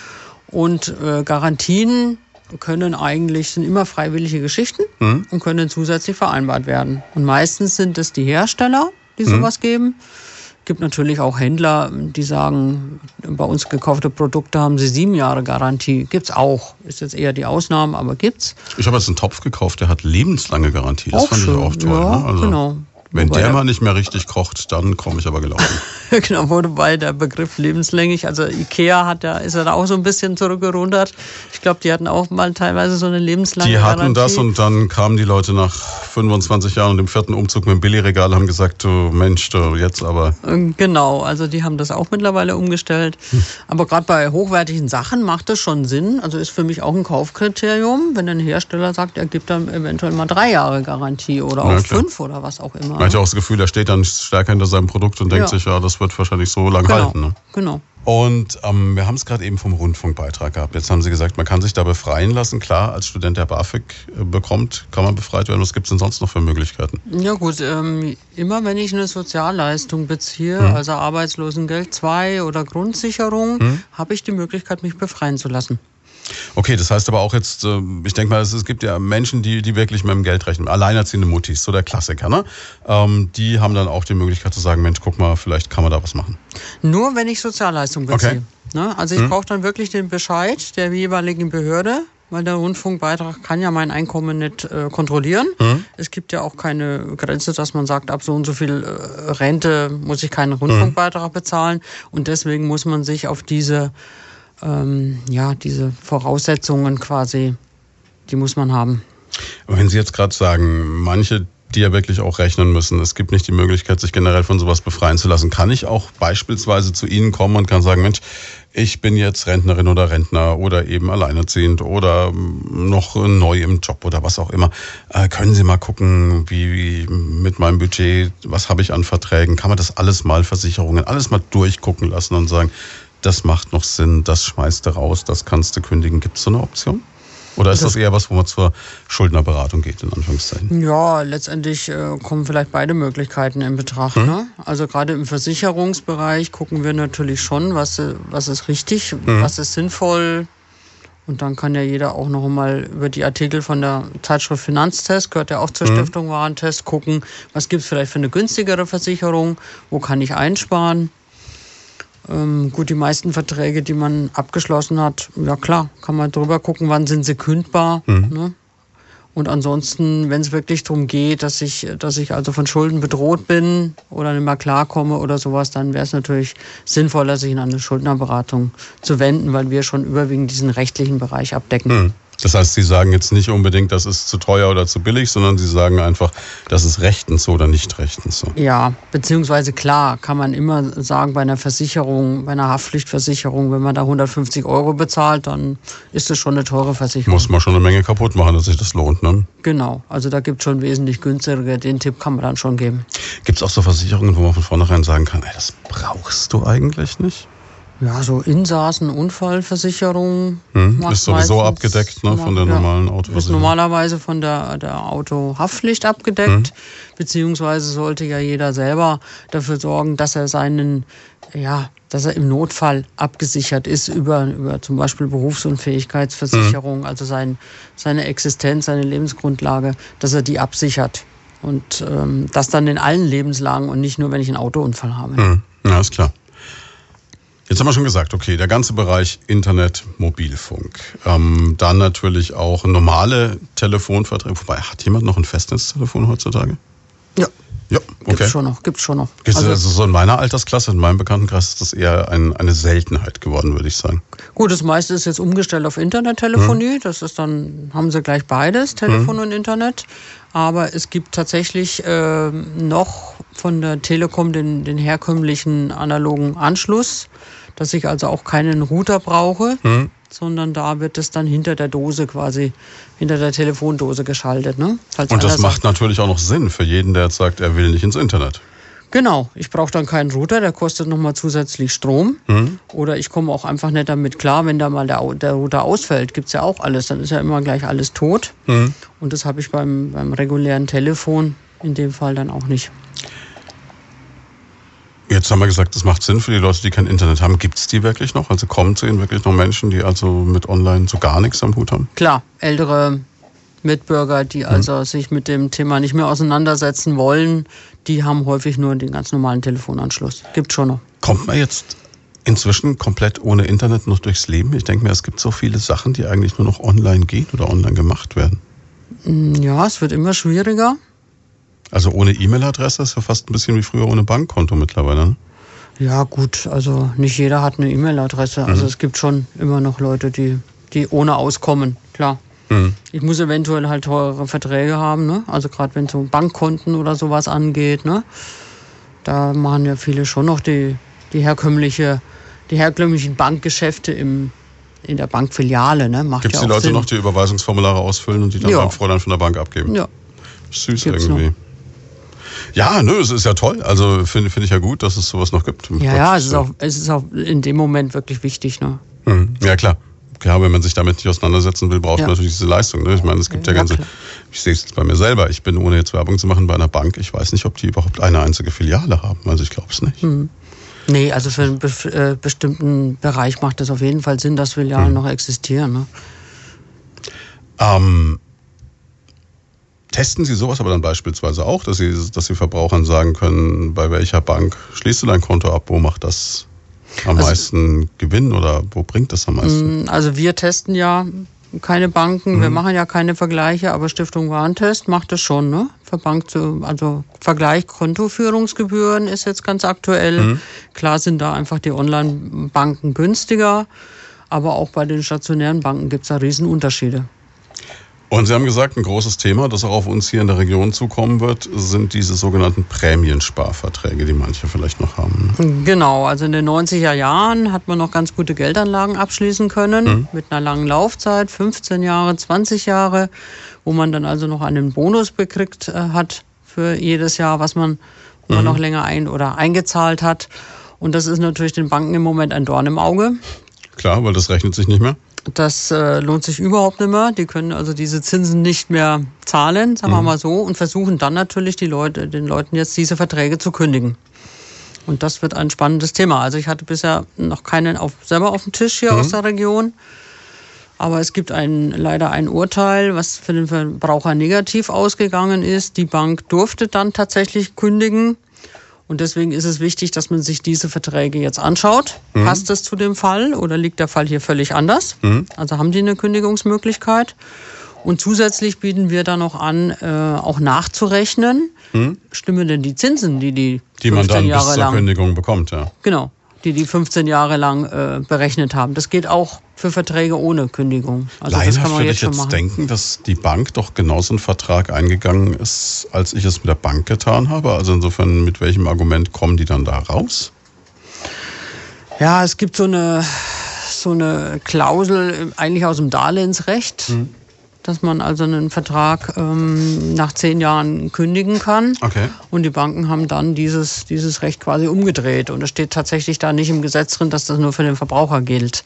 Also das haben sie vor allen Dingen bei den Bausparkassen, bei den Bausparverträgen angewendet. Gibt es so eine Art Sonderkündigungsrecht dann quasi, das man wahrnehmen kann? Ja, damit argumentieren sie ja. Ah, okay. Das kann natürlich ärgerlich sein, weil es vielleicht ein gutes Geschäftsmodell war, ne? Weil wo bekommt man heute noch Zinsen? Natürlich. Oder sie haben in den vergangenen Jahren äh, ihre Geschäftsbedingungen geändert und haben dann mit aufgenommen, dass sie sich in Kündigungsrechte einräumen. Ach so, und dann, das ist dann, wenn dann immer so, so eine E-Mail kommt, ich habe unsere Geschäftsbedingungen geändert, stimmen Sie mal zu und dann guckst du das so an, denkst du so, ja klar, ne? Die 15 hm. Seiten Kleingedrucktes lese ich nicht, da stimme ich mal zu, das kann böse ausgehen. Ja, genau. Auf der anderen Seite, wenn ich den Änderungen der Geschäftsbedingungen nicht zustimme, dann wird es in der Regel so sein, dass ich auch gelitten habe, weil dann sagen die ja, dann können wir nicht weiter Geschäfte miteinander machen.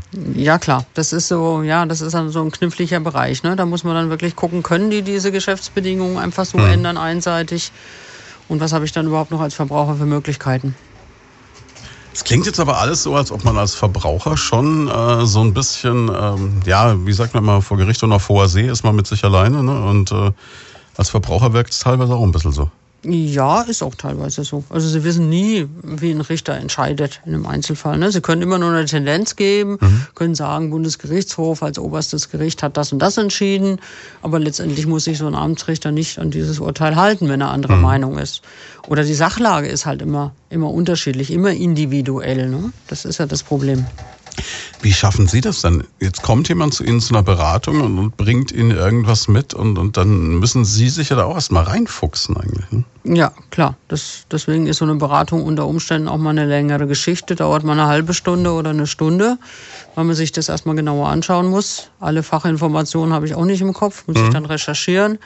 Wir haben aber dann auch in unserer Zentrale in München noch ein Backoffice, mhm. die noch andere Möglichkeiten haben, andere Zugriffe auf Literatur. Da kann man dann auch sich noch mit denen in Verbindung setzen, um dann ein, ein Problem, was jetzt mal neu auftaucht, dann auch zu recherchieren. Jetzt wird der eine oder andere vielleicht da draußen sagen, meine Güte, wenn ich da hingehe, werde eine Stunde beraten, dann wird noch im Backoffice in München nachrecherchiert, dann kriege ich noch vielleicht eine zweite Beratung. Kann ich mir das leisten? Also das auf jeden Fall. Bei uns kostet die Beratung 15 Euro in der Regel pro pauschal. halbe Stunde, pauschal. Hm, okay. Genau, also für die verbraucherrechtlichen Sachen, Versicherungsbereich, Altersvorsorge ist ein bisschen, bisschen teurer. Mhm. Aber in der Regel mit 15 bis 30 Euro kann man auf jeden Fall rechnen. Dann ist das durchaus eine Sache, die wirklich sinnvoll ist. Ja, ja, weil man klar. geht da kein großes Risiko ein. Nee. Also für eine Rechtsvertretung, wenn sie dann mal sinnvoll ist, in, mhm. zum Beispiel in diesem Telekommunikationsbereich, in dem wir machen, die kostet dann noch mal 25 Euro. Aber wenn es dann um einen Vertrag geht mit 24 Monaten Laufzeit. Dann sind die 25 Euro wenig Geld, wenn ich aus dem Vertrag ja, rauskomme. Auf jeden Fall, ne? auf jeden Fall. Also da geht es schon manchmal auch um Hunderte oder Tausende Euro. Ne? Jetzt haben Sie gesagt, vorhin nochmal Rolle zurück bei den Rundfunkgebühren, was auch ein großes Problem ist, was viele nicht wissen, ist, wenn man eine Zweitwohnung hat. Jetzt habe ich gedacht, gar nicht so viele Leute haben eine Zweitwohnung. Sie haben gesagt, es sind erstaunlich viele. Ja, komm, ich bin also auch erstaunt. Es kommen da sehr viele Anfragen. Wir hatten da eine Presseinformation dazu. Mhm. Und aufgrund dessen habe ich sehr viel Nachfrage gehabt. Ähm, die Zweitwohnung ist aber nur befreit und das kommt immer so ein bisschen missverständlich rüber, wenn der Name der gleiche ist wie der von der Erstwohnung. Das heißt, also, wenn die gleiche Person Eigentümer oder Hauptmieter ist quasi. Ähm, beziehungsweise angemeldet ist beim Rundfunkbeitrag. Das ah, okay. ja immer nur der, der Inhaber der der mhm. Meldung. Und der muss also wirklich identisch sein, Erstwohnung und Zweitwohnung, weil sonst fun funktioniert das mit der Befreiung nicht. Mhm. Weil Sinn und Hintergrund des Urteils war natürlich, dass ich nicht gleichzeitig am ersten und am zweiten Wohnsitz Fernsehen gucken kann. Deswegen hat man dieses Urteil gefällt, dass die Zweitwohnung überhaupt befreit wird. Mhm. Wenn das natürlich eine andere Person ist, die da offiziell gemeldet ist bei der Zweitwohnung, dann können natürlich auch zwei verschiedene Leute Fernsehen schauen. Irgendwie wäre das alles viel einfacher gewesen, wenn man den Rundfunkbeitrag nicht an die Wohnung, sondern an die Person gekoppelt hätte, oder? Unter Umständen, ja. Wobei, wenn du dann eine Familie mit fünf, sechs Kindern hast. Das, genau, wie, wie, regelt man das dann wieder, ne? Das wäre dann ein, ein wahrlich teurer Spaß geworden. Ja. Das ist richtig, ja. Jetzt ähm, haben Sie gerade gesagt, da haben wir eine Presseinformation rausgegeben und dann ging es los, dann kamen ganz, ganz viele. Das heißt, ist, Ihr Geschäft ist auch eines, wo man so sagt, es gibt auch immer wieder so, so eine Art Mode oder, oder so kann man es nicht sagen, aber Themen, die, die einfach gerade en vogue oder aktuell sind? Ja, das auf jeden Fall. Klar, es muss hm. immer ein Ereignis vorausgehen, ne? entweder hm. eine Pressemitteilung, wo sich viele Leute angesprochen fühlen, oder irgendein ein Skandal, aktuelles ne? Urteil oder ein Skandal. Irgendeine Zeitung deckt was auf, ne? Das zum Beispiel, oder es kommt halt so eine Welle von, von Kündigungen, hm. wie damals, also vor ein paar Jahren mit den Bausparverträgen, jetzt die Prämiensparverträge oder Bearbeitungsgebühren bei ähm, Darlehensverträgen war mhm. mal ein großes Thema. Das kam natürlich alles im Dezember auf und am Ende des Jahres war eine Verjährungsfrist. Mhm. Das heißt, ich musste das tatsächlich bis dahin geltend gemacht haben. Mhm. Da eilt natürlich auch die ganze Geschichte. Da haben wir dann natürlich einen riesen Ansturm, den wir dann eigentlich fast gar nicht bewältigen können. Hm. Das ist klar. Ne? Und was machen Sie dann, wenn Sie jetzt merken, ich selber komme nicht mehr zur Rande, weil es einfach zu viel wird? Geht nicht anders. Also mhm. ich meine, dann muss ich wie bei Ihnen vorhin das Telefon klingeln lassen. Ich habe dann auch so einen kleinen elektronischen Helfer, so einen mhm. Anrufbeantworter geht einfach nicht. Ne? Also wenn jemand bei mir persönlich ist, dann geht das einfach vor. Ne, dann ist man ja auch in die Sache vertieft, in das Problem mhm. und dann ist Telefonieren nebenbei nicht möglich. Was haben Sie für einen Vorlauf an Terminen? Also wie, wie lange im Vorfeld muss ich mich melden, dass ich bei Ihnen eine Beratung bekomme? Oh, das geht eigentlich relativ, relativ kurzfristig. Also wie gesagt, Problem. bei mir machen wir ja nur an dem Freitag den Termin. Hm. Und Sie haben ja an den drei anderen Wochentagen immer die Möglichkeit vorbeizukommen. Hm. Ich meine, es kann natürlich sein, dass Sie, Sie haben Pech und es ist ein längerer ähm, Fall vor Ihnen, dann ist halt mit hm. Wartezeiten zu hm. rechnen. Ne? Dann kann ich aber auch bei Ihnen direkt warten oder wie funktioniert ja, das? Ja, genau. Hm. Haben wir einen Warteraum, können Sie warten. Ja, okay. Dann, zu lesen gibt es ja genug, haben wir schon gehört, kann man sich informieren. Genau. Genau. Jetzt haben Sie auch mit diesem ganzen Bereich Vermietung, Mietrecht etc. zu tun? Äh, nein. Nein, okay. Haben wir nicht. Wir haben angefangen, so ein Projekt, allerdings nur im Moment in der Beratungsstelle München, eine mhm. Kooperation mit dem Deutschen Mieterbund. Die kommen dort zur Verbraucherzentrale und bieten eine Mietrechtsberatung an. Mhm. Aber das machen wir, wie gesagt, im Moment nur in München. Kann sein, dass wir das auch mal auf andere Beratungsstellen ausweiten, aber das ist im Moment noch nicht der Fall. Aber Sie haben jetzt auch hier in Schweinfurt die Situation, dass Sie bei bestimmten Themenbereichen, wir haben schon gesagt, was so mit Finanzen zu tun hat, beispielsweise auch Experten dazu holen. Dass mhm. es also noch Leute gibt, die sagen, da schauen wir noch mal genau nach und da können wir weiterhelfen. Ja, genau. Also im Bereich Altersvorsorge, Geldanlage, mhm. äh, da sitzt der Kollege hauptsächlich in Nürnberg aber eben mit der Option, dass er ein, zweimal im Monat nach Schweinfurt fährt oder in irgendeine andere Beratungsstelle. Mhm. Also die haben wirklich eine Reisetätigkeit. Ne? Und es gibt natürlich auch diesen großen Bereich Energiesparen. Genau. Energieverbrauch, wie gut ist mein Haus, wie schlecht ist mein Haus, meine Wohnung etc. Genau, also jeden Dienstagnachmittag bieten mhm. wir im Büro, in der Beratungsstelle, eine stationäre Energieberatung an, nach Termin. Also dienstags ab 16 Uhr. Mhm kommt also ein Honorarberater, der dann schauen kann, wie ist mein, ja, dem kann man berichten, was, was für eine Dämmung habe ich, was macht Sinn mhm. am Haus, ähm, lohnt sich eine Solaranlage, wie kann ich generell Energie sparen. Mhm. Das ist, wenn ich Feuchtigkeit habe und Schimmel in der Wohnung, also auch gerade für gemietete Wohn Wohnungen wichtig. Bin ich da selber schuld, weil ich zu wenig heize und lüfte? Mache ich mhm. da irgendwas falsch oder ist es tatsächlich ein Baumangel? Ne? Und dieser Berater, den kann ich mir dann aber auch nach Hause holen. Also beispielsweise jetzt für eine Energieanalyse. Da gibt es ja immer dieses, dieses Bild, dass man sagt, der sagt mir, wie gut ist alles gedämmt, was könnte ich noch machen, etc. Ja, also bei uns sind das sogenannte Energiechecks. Das hm. sind also standardisierte Beratungen dann, hm. beziehungsweise kommt der Berater vor Ort, macht auch mal eine Messung, wenn es um den Heizcheck geht. Hm. Und dann kriegt er in der Regel einen, einen schriftlichen Bericht. Das ist auch toll. Was kostet sowas? Die Energiechecks kosten einheitlich 30 Euro seit diesem Jahr. Mhm. Beziehungsweise der Basischeck, wo man einfach nur ums Energieeinsparung geht, der ist sogar kostenlos. Ja, das macht aber dann ja sofort Sinn. Ja, auf jeden Fall. Weil also 30 Euro dafür ist, ist relativ Geld, ne? konkurrenzlos, ne? Das genau, genau. Äh, bietet Ihnen niemand anders für den Preis an. Genau, wird ja auch äh, subventioniert vom Bundesamt für Wirtschaft und Energie. Das heißt, ein Stück weit hängen Sie dann auch wieder mit äh, Politik bzw. Verwaltung dann auch wieder zusammen. Ja, klar, auf jeden Fall. Bietet Ihnen aber auch die Möglichkeit, dass Sie als Verbraucherzentralen natürlich auch Lobbyarbeit machen können. Also Sie haben, es ist schon ein Wort, wenn die Verbraucherzentrale Bayern irgendwas anprangert oder so. Ja, auf jeden Fall haben wir da ein Gewicht bei der Politik. Ne? Und das wird auch immer versucht mit ins, ins Spiel zu bringen. Oder auch unser Bundesverband, der auf Bundesebene aktiv ist. Oder die Verbraucherzentrale Bayern dann eben beim, beim Land. Bayern und immer im Kontakt auch mit den, mhm. mit den Politikern, um zu gucken, wo haben wir Missstände. Jetzt vor Ort in Schweinfurt, was sind so die, die Dinge, die den Schweinfurtern oder auch den Leuten aus der Region Main-Rhön so auf den Nägeln brennen? Sie meinen jetzt so auf eher politischer Ebene? Oder naja, also, also so politische Diskussion will ich jetzt gar nicht anfangen. Ich meine so insgesamt, so dem Thema Verbraucherschutz auch. Sie haben schon gesagt, es gibt so diese Geschichten, klar, Handyverträge, Internetverträge. Was ist es noch? Gut, also jetzt ein spezielles Beispiel für die Region Schweinfurt kann ich eigentlich gar nicht fällt mir so spontan gar nicht ein. Das sind meistens schon Themen, die, die bundesweit aktuell sind. Mhm. Sei denn, es kommt mal, wie gesagt, immer mal eine, ähm, ja, einfach so eine, so eine Drückerkolonne, dass ich dann ein spezielles Problem habe, aktiv. Aber dass ich jetzt sagen könnte, also sind wir eigentlich wie, wie alle anderen. Ja, Ne? Also auch wenn es um so Werbung geht von Discountern oder sowas, das ist ja letztendlich auch eine, eine bundesweite Geschichte. Ne? Werbung von Discountern, wo liegt da das Problem?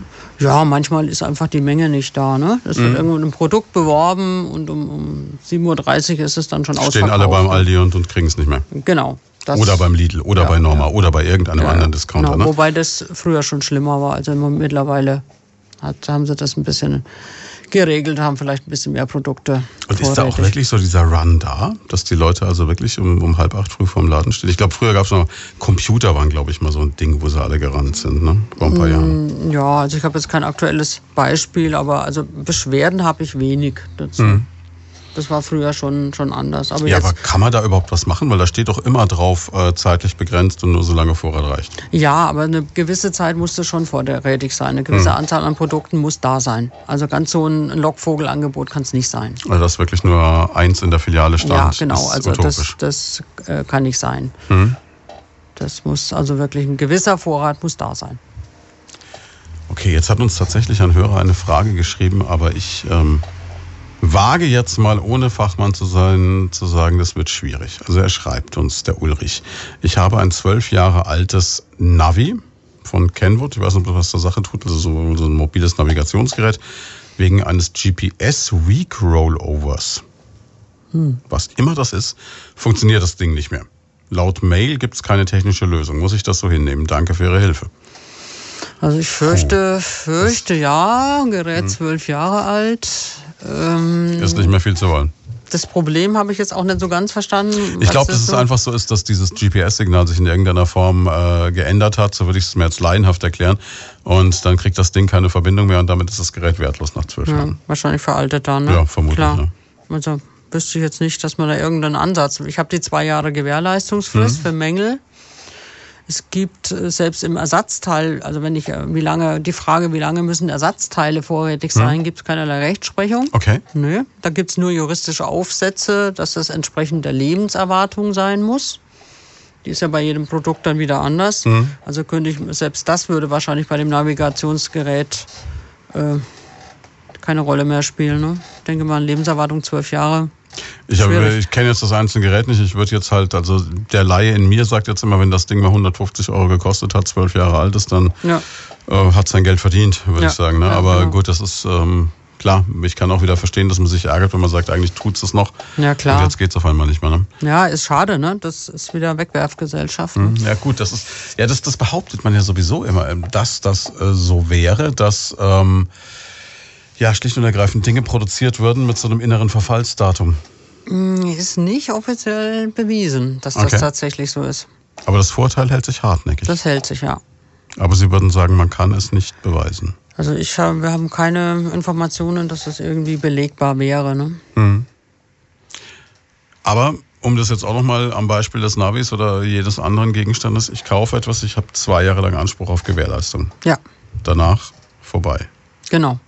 Es sei denn, ein, Her ein Hersteller gibt mir noch eine zusätzliche Garantie. Ne? Also der, der Händler muss nach dem Gesetz haften. Das nennt man Haftung für Sachmängel oder eben landläufig die Gewährleistung. Er muss zwei Jahre dafür haften, dass er die Ware bei der Übergabe der Ware keinen Mangel hatte. Okay. natürlich auch nicht mehr so eine Definition ist. Aber danach ist er eigentlich raus aus der Geschichte.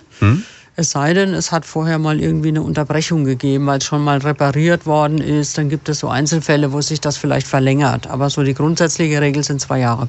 Also jetzt als Beispiel, wenn ich jetzt, was geht denn oft schnell kaputt? Ein Kaffeevollautomat. Ich kaufe den, Mhm. der hat zwei Jahre Gewährleistung, ich schicke den zum Reparieren ein, die brauchen acht Wochen, um den zu reparieren, dann würde sich diese acht Wochen, könnte ich dann quasi hinten wieder ranhängen an die Ja, zwei Jahre. genau. Okay, dann habe ich es verstanden. Ähm, jetzt ist es ja ganz oft so, dass wenn man gerade ein Elektrogerät kauft, dann gibt es äh, diese großen Ketten und dann kriegt man da beim Kauf eines Gerätes, das eine gewisse Summe Geldes kostet, sofort angeboten, Sie können eine Garantieverlängerung machen. Und wenn man dann sagt, nee, danke, ist okay, brauche ich nicht, dann kommt nochmal so ein großer roter Stempel auf den Zettel. Kunde wünscht keine Garantieverlängerung, wo nochmal so ein Signal gesetzt wird, so, er begibt sich ins Elend, ne, und wir werden wahrscheinlich, es ist nicht sicher, wie sein Leben weitergehen wird jetzt ohne diese Garantieverlängerung für den Kühlschrank. Ähm, habe ich jetzt vor kurzem erlebt, als ich einen Wäschetrockner gekauft habe, also als ich dann beschloss, äh, ich will keine Garantieverlängerung, wurde ich so, so ein bisschen auch mit so einem Stempel versehen und ein bisschen so angeschaut, wie so, na, du bist mutig, ne? Macht sowas Sinn? Also es kommt auf das, den Wert des Produktes an. Oder auch so, so Versicherungen für ein einzelnes Elektrogerät Also abzuschließen? wir sagen, es ist nicht lebensnotwendig. Da gibt es andere Versicherungen, ne? die, die wichtiger sind als jetzt so eine Garantieversicherung für ein Elektrogerät. Aber letztendlich muss es jeder, jeder Einzelne entscheiden. Ne? Also es kann schon sein, wenn ich ein ganz teures Gerät habe. Aber Also ich habe das einmal gemacht für ein Digitalfoto. Kann mich noch daran erinnern, habe ich damals gedacht, machst du noch diese Versicherung, weil sowas kann ja runterfallen, verloren gehen, geklaut werden oder sonst was. Dann ist mir irgendwann aufgefallen, dass ich fröhlich eine Versicherung für ein Foto zahle, den ich schon lang, ganz lange nicht mehr benutze eigentlich. Über Jahre. Das waren immer noch so 12 Euro im Jahr oder so, aber ging so vom Konto weg. Du hast doch das Gerät überhaupt nicht mehr. Ne? Ja. So ein Klassiker wahrscheinlich. Ne? Ja klar, das geht so vieles unter. Ne? Ich muss mhm. Verträge auch irgendwann mal wieder kündigen. Ne? Mhm. Klar, und wenn so kleine Beträge sind, Kontoauszüge sollte man regelmäßig kontrollieren. Was ist das überhaupt? Ne? Mhm. Und dann verlängern sie sich teilweise wieder um ein Jahr. Mhm, und, dann, und dann, Klar. Aber gut, äh, für zwei Jahre bin ich eigentlich bei fast allem erstmal sicher. Wenn es kaputt geht, erstmal an den Verkäufer wenden und sagen, ja, genau. bitte. Genau. Gibt es dann häufig auch Probleme, ne? Klar, mhm. es wird dann gesagt, das ist kein Fehler, der war nicht von Anfang an da, das ist ein Eigenverschulden oder was auch immer. Das sind dann so die Reklamationen, die wir auch bearbeiten. Mhm. Aber in dem Fall kann ich jetzt beispielsweise auch wieder zu Ihnen kommen und Sie helfen mir dann ein Stück weit weiter. Klar, dann klären wir erstmal die Rechtslage oder hat sich, wenn es über die zwei Jahre ist, gibt es noch eine Möglichkeit, hat sich irgendwie verlängert, was war dazwischen, ne? Mhm. No. Oder gibt es noch eine zusätzliche Herstellergarantie, weil viel der Unterschied einfach nicht klar ist zwischen Gewährleistung und Garantie? Der ist mir jetzt aus dem Stand auch nicht so ganz klar, aber den erklären Sie uns jetzt natürlich sofort. Genau, ne? also wie gesagt, die Gewährleistung steht im bürgerlichen Gesetzbuch und mhm. der Händler haftet und kann da überhaupt nicht drumherum. Mhm. Und äh, Garantien können eigentlich, sind immer freiwillige Geschichten mhm. und können zusätzlich vereinbart werden. Und meistens sind es die Hersteller, die mhm. sowas geben gibt natürlich auch Händler, die sagen, bei uns gekaufte Produkte haben sie sieben Jahre Garantie. Gibt's auch. Ist jetzt eher die Ausnahme, aber gibt's. Ich habe jetzt einen Topf gekauft, der hat lebenslange Garantie. Das auch fand schön. ich auch toll. Ja, ne? also genau. Wenn Wobei der mal nicht mehr richtig kocht, dann komme ich aber gelaufen. genau, wobei der Begriff lebenslänglich, also Ikea hat da, ist er da auch so ein bisschen zurückgerudert. Ich glaube, die hatten auch mal teilweise so eine lebenslange Die hatten Garantie. das und dann kamen die Leute nach 25 Jahren und dem vierten Umzug mit dem Billigregal haben gesagt, du Mensch, du jetzt aber. Ähm, genau, also die haben das auch mittlerweile umgestellt. Hm. Aber gerade bei hochwertigen Sachen macht das schon Sinn. Also ist für mich auch ein Kaufkriterium, wenn ein Hersteller sagt, er gibt dann eventuell mal drei Jahre Garantie oder auch fünf oder was auch immer. Man hat ja auch das Gefühl, er steht dann stärker hinter seinem Produkt und denkt ja. sich, ja, das wird wahrscheinlich so lang genau. halten. Ne? Genau.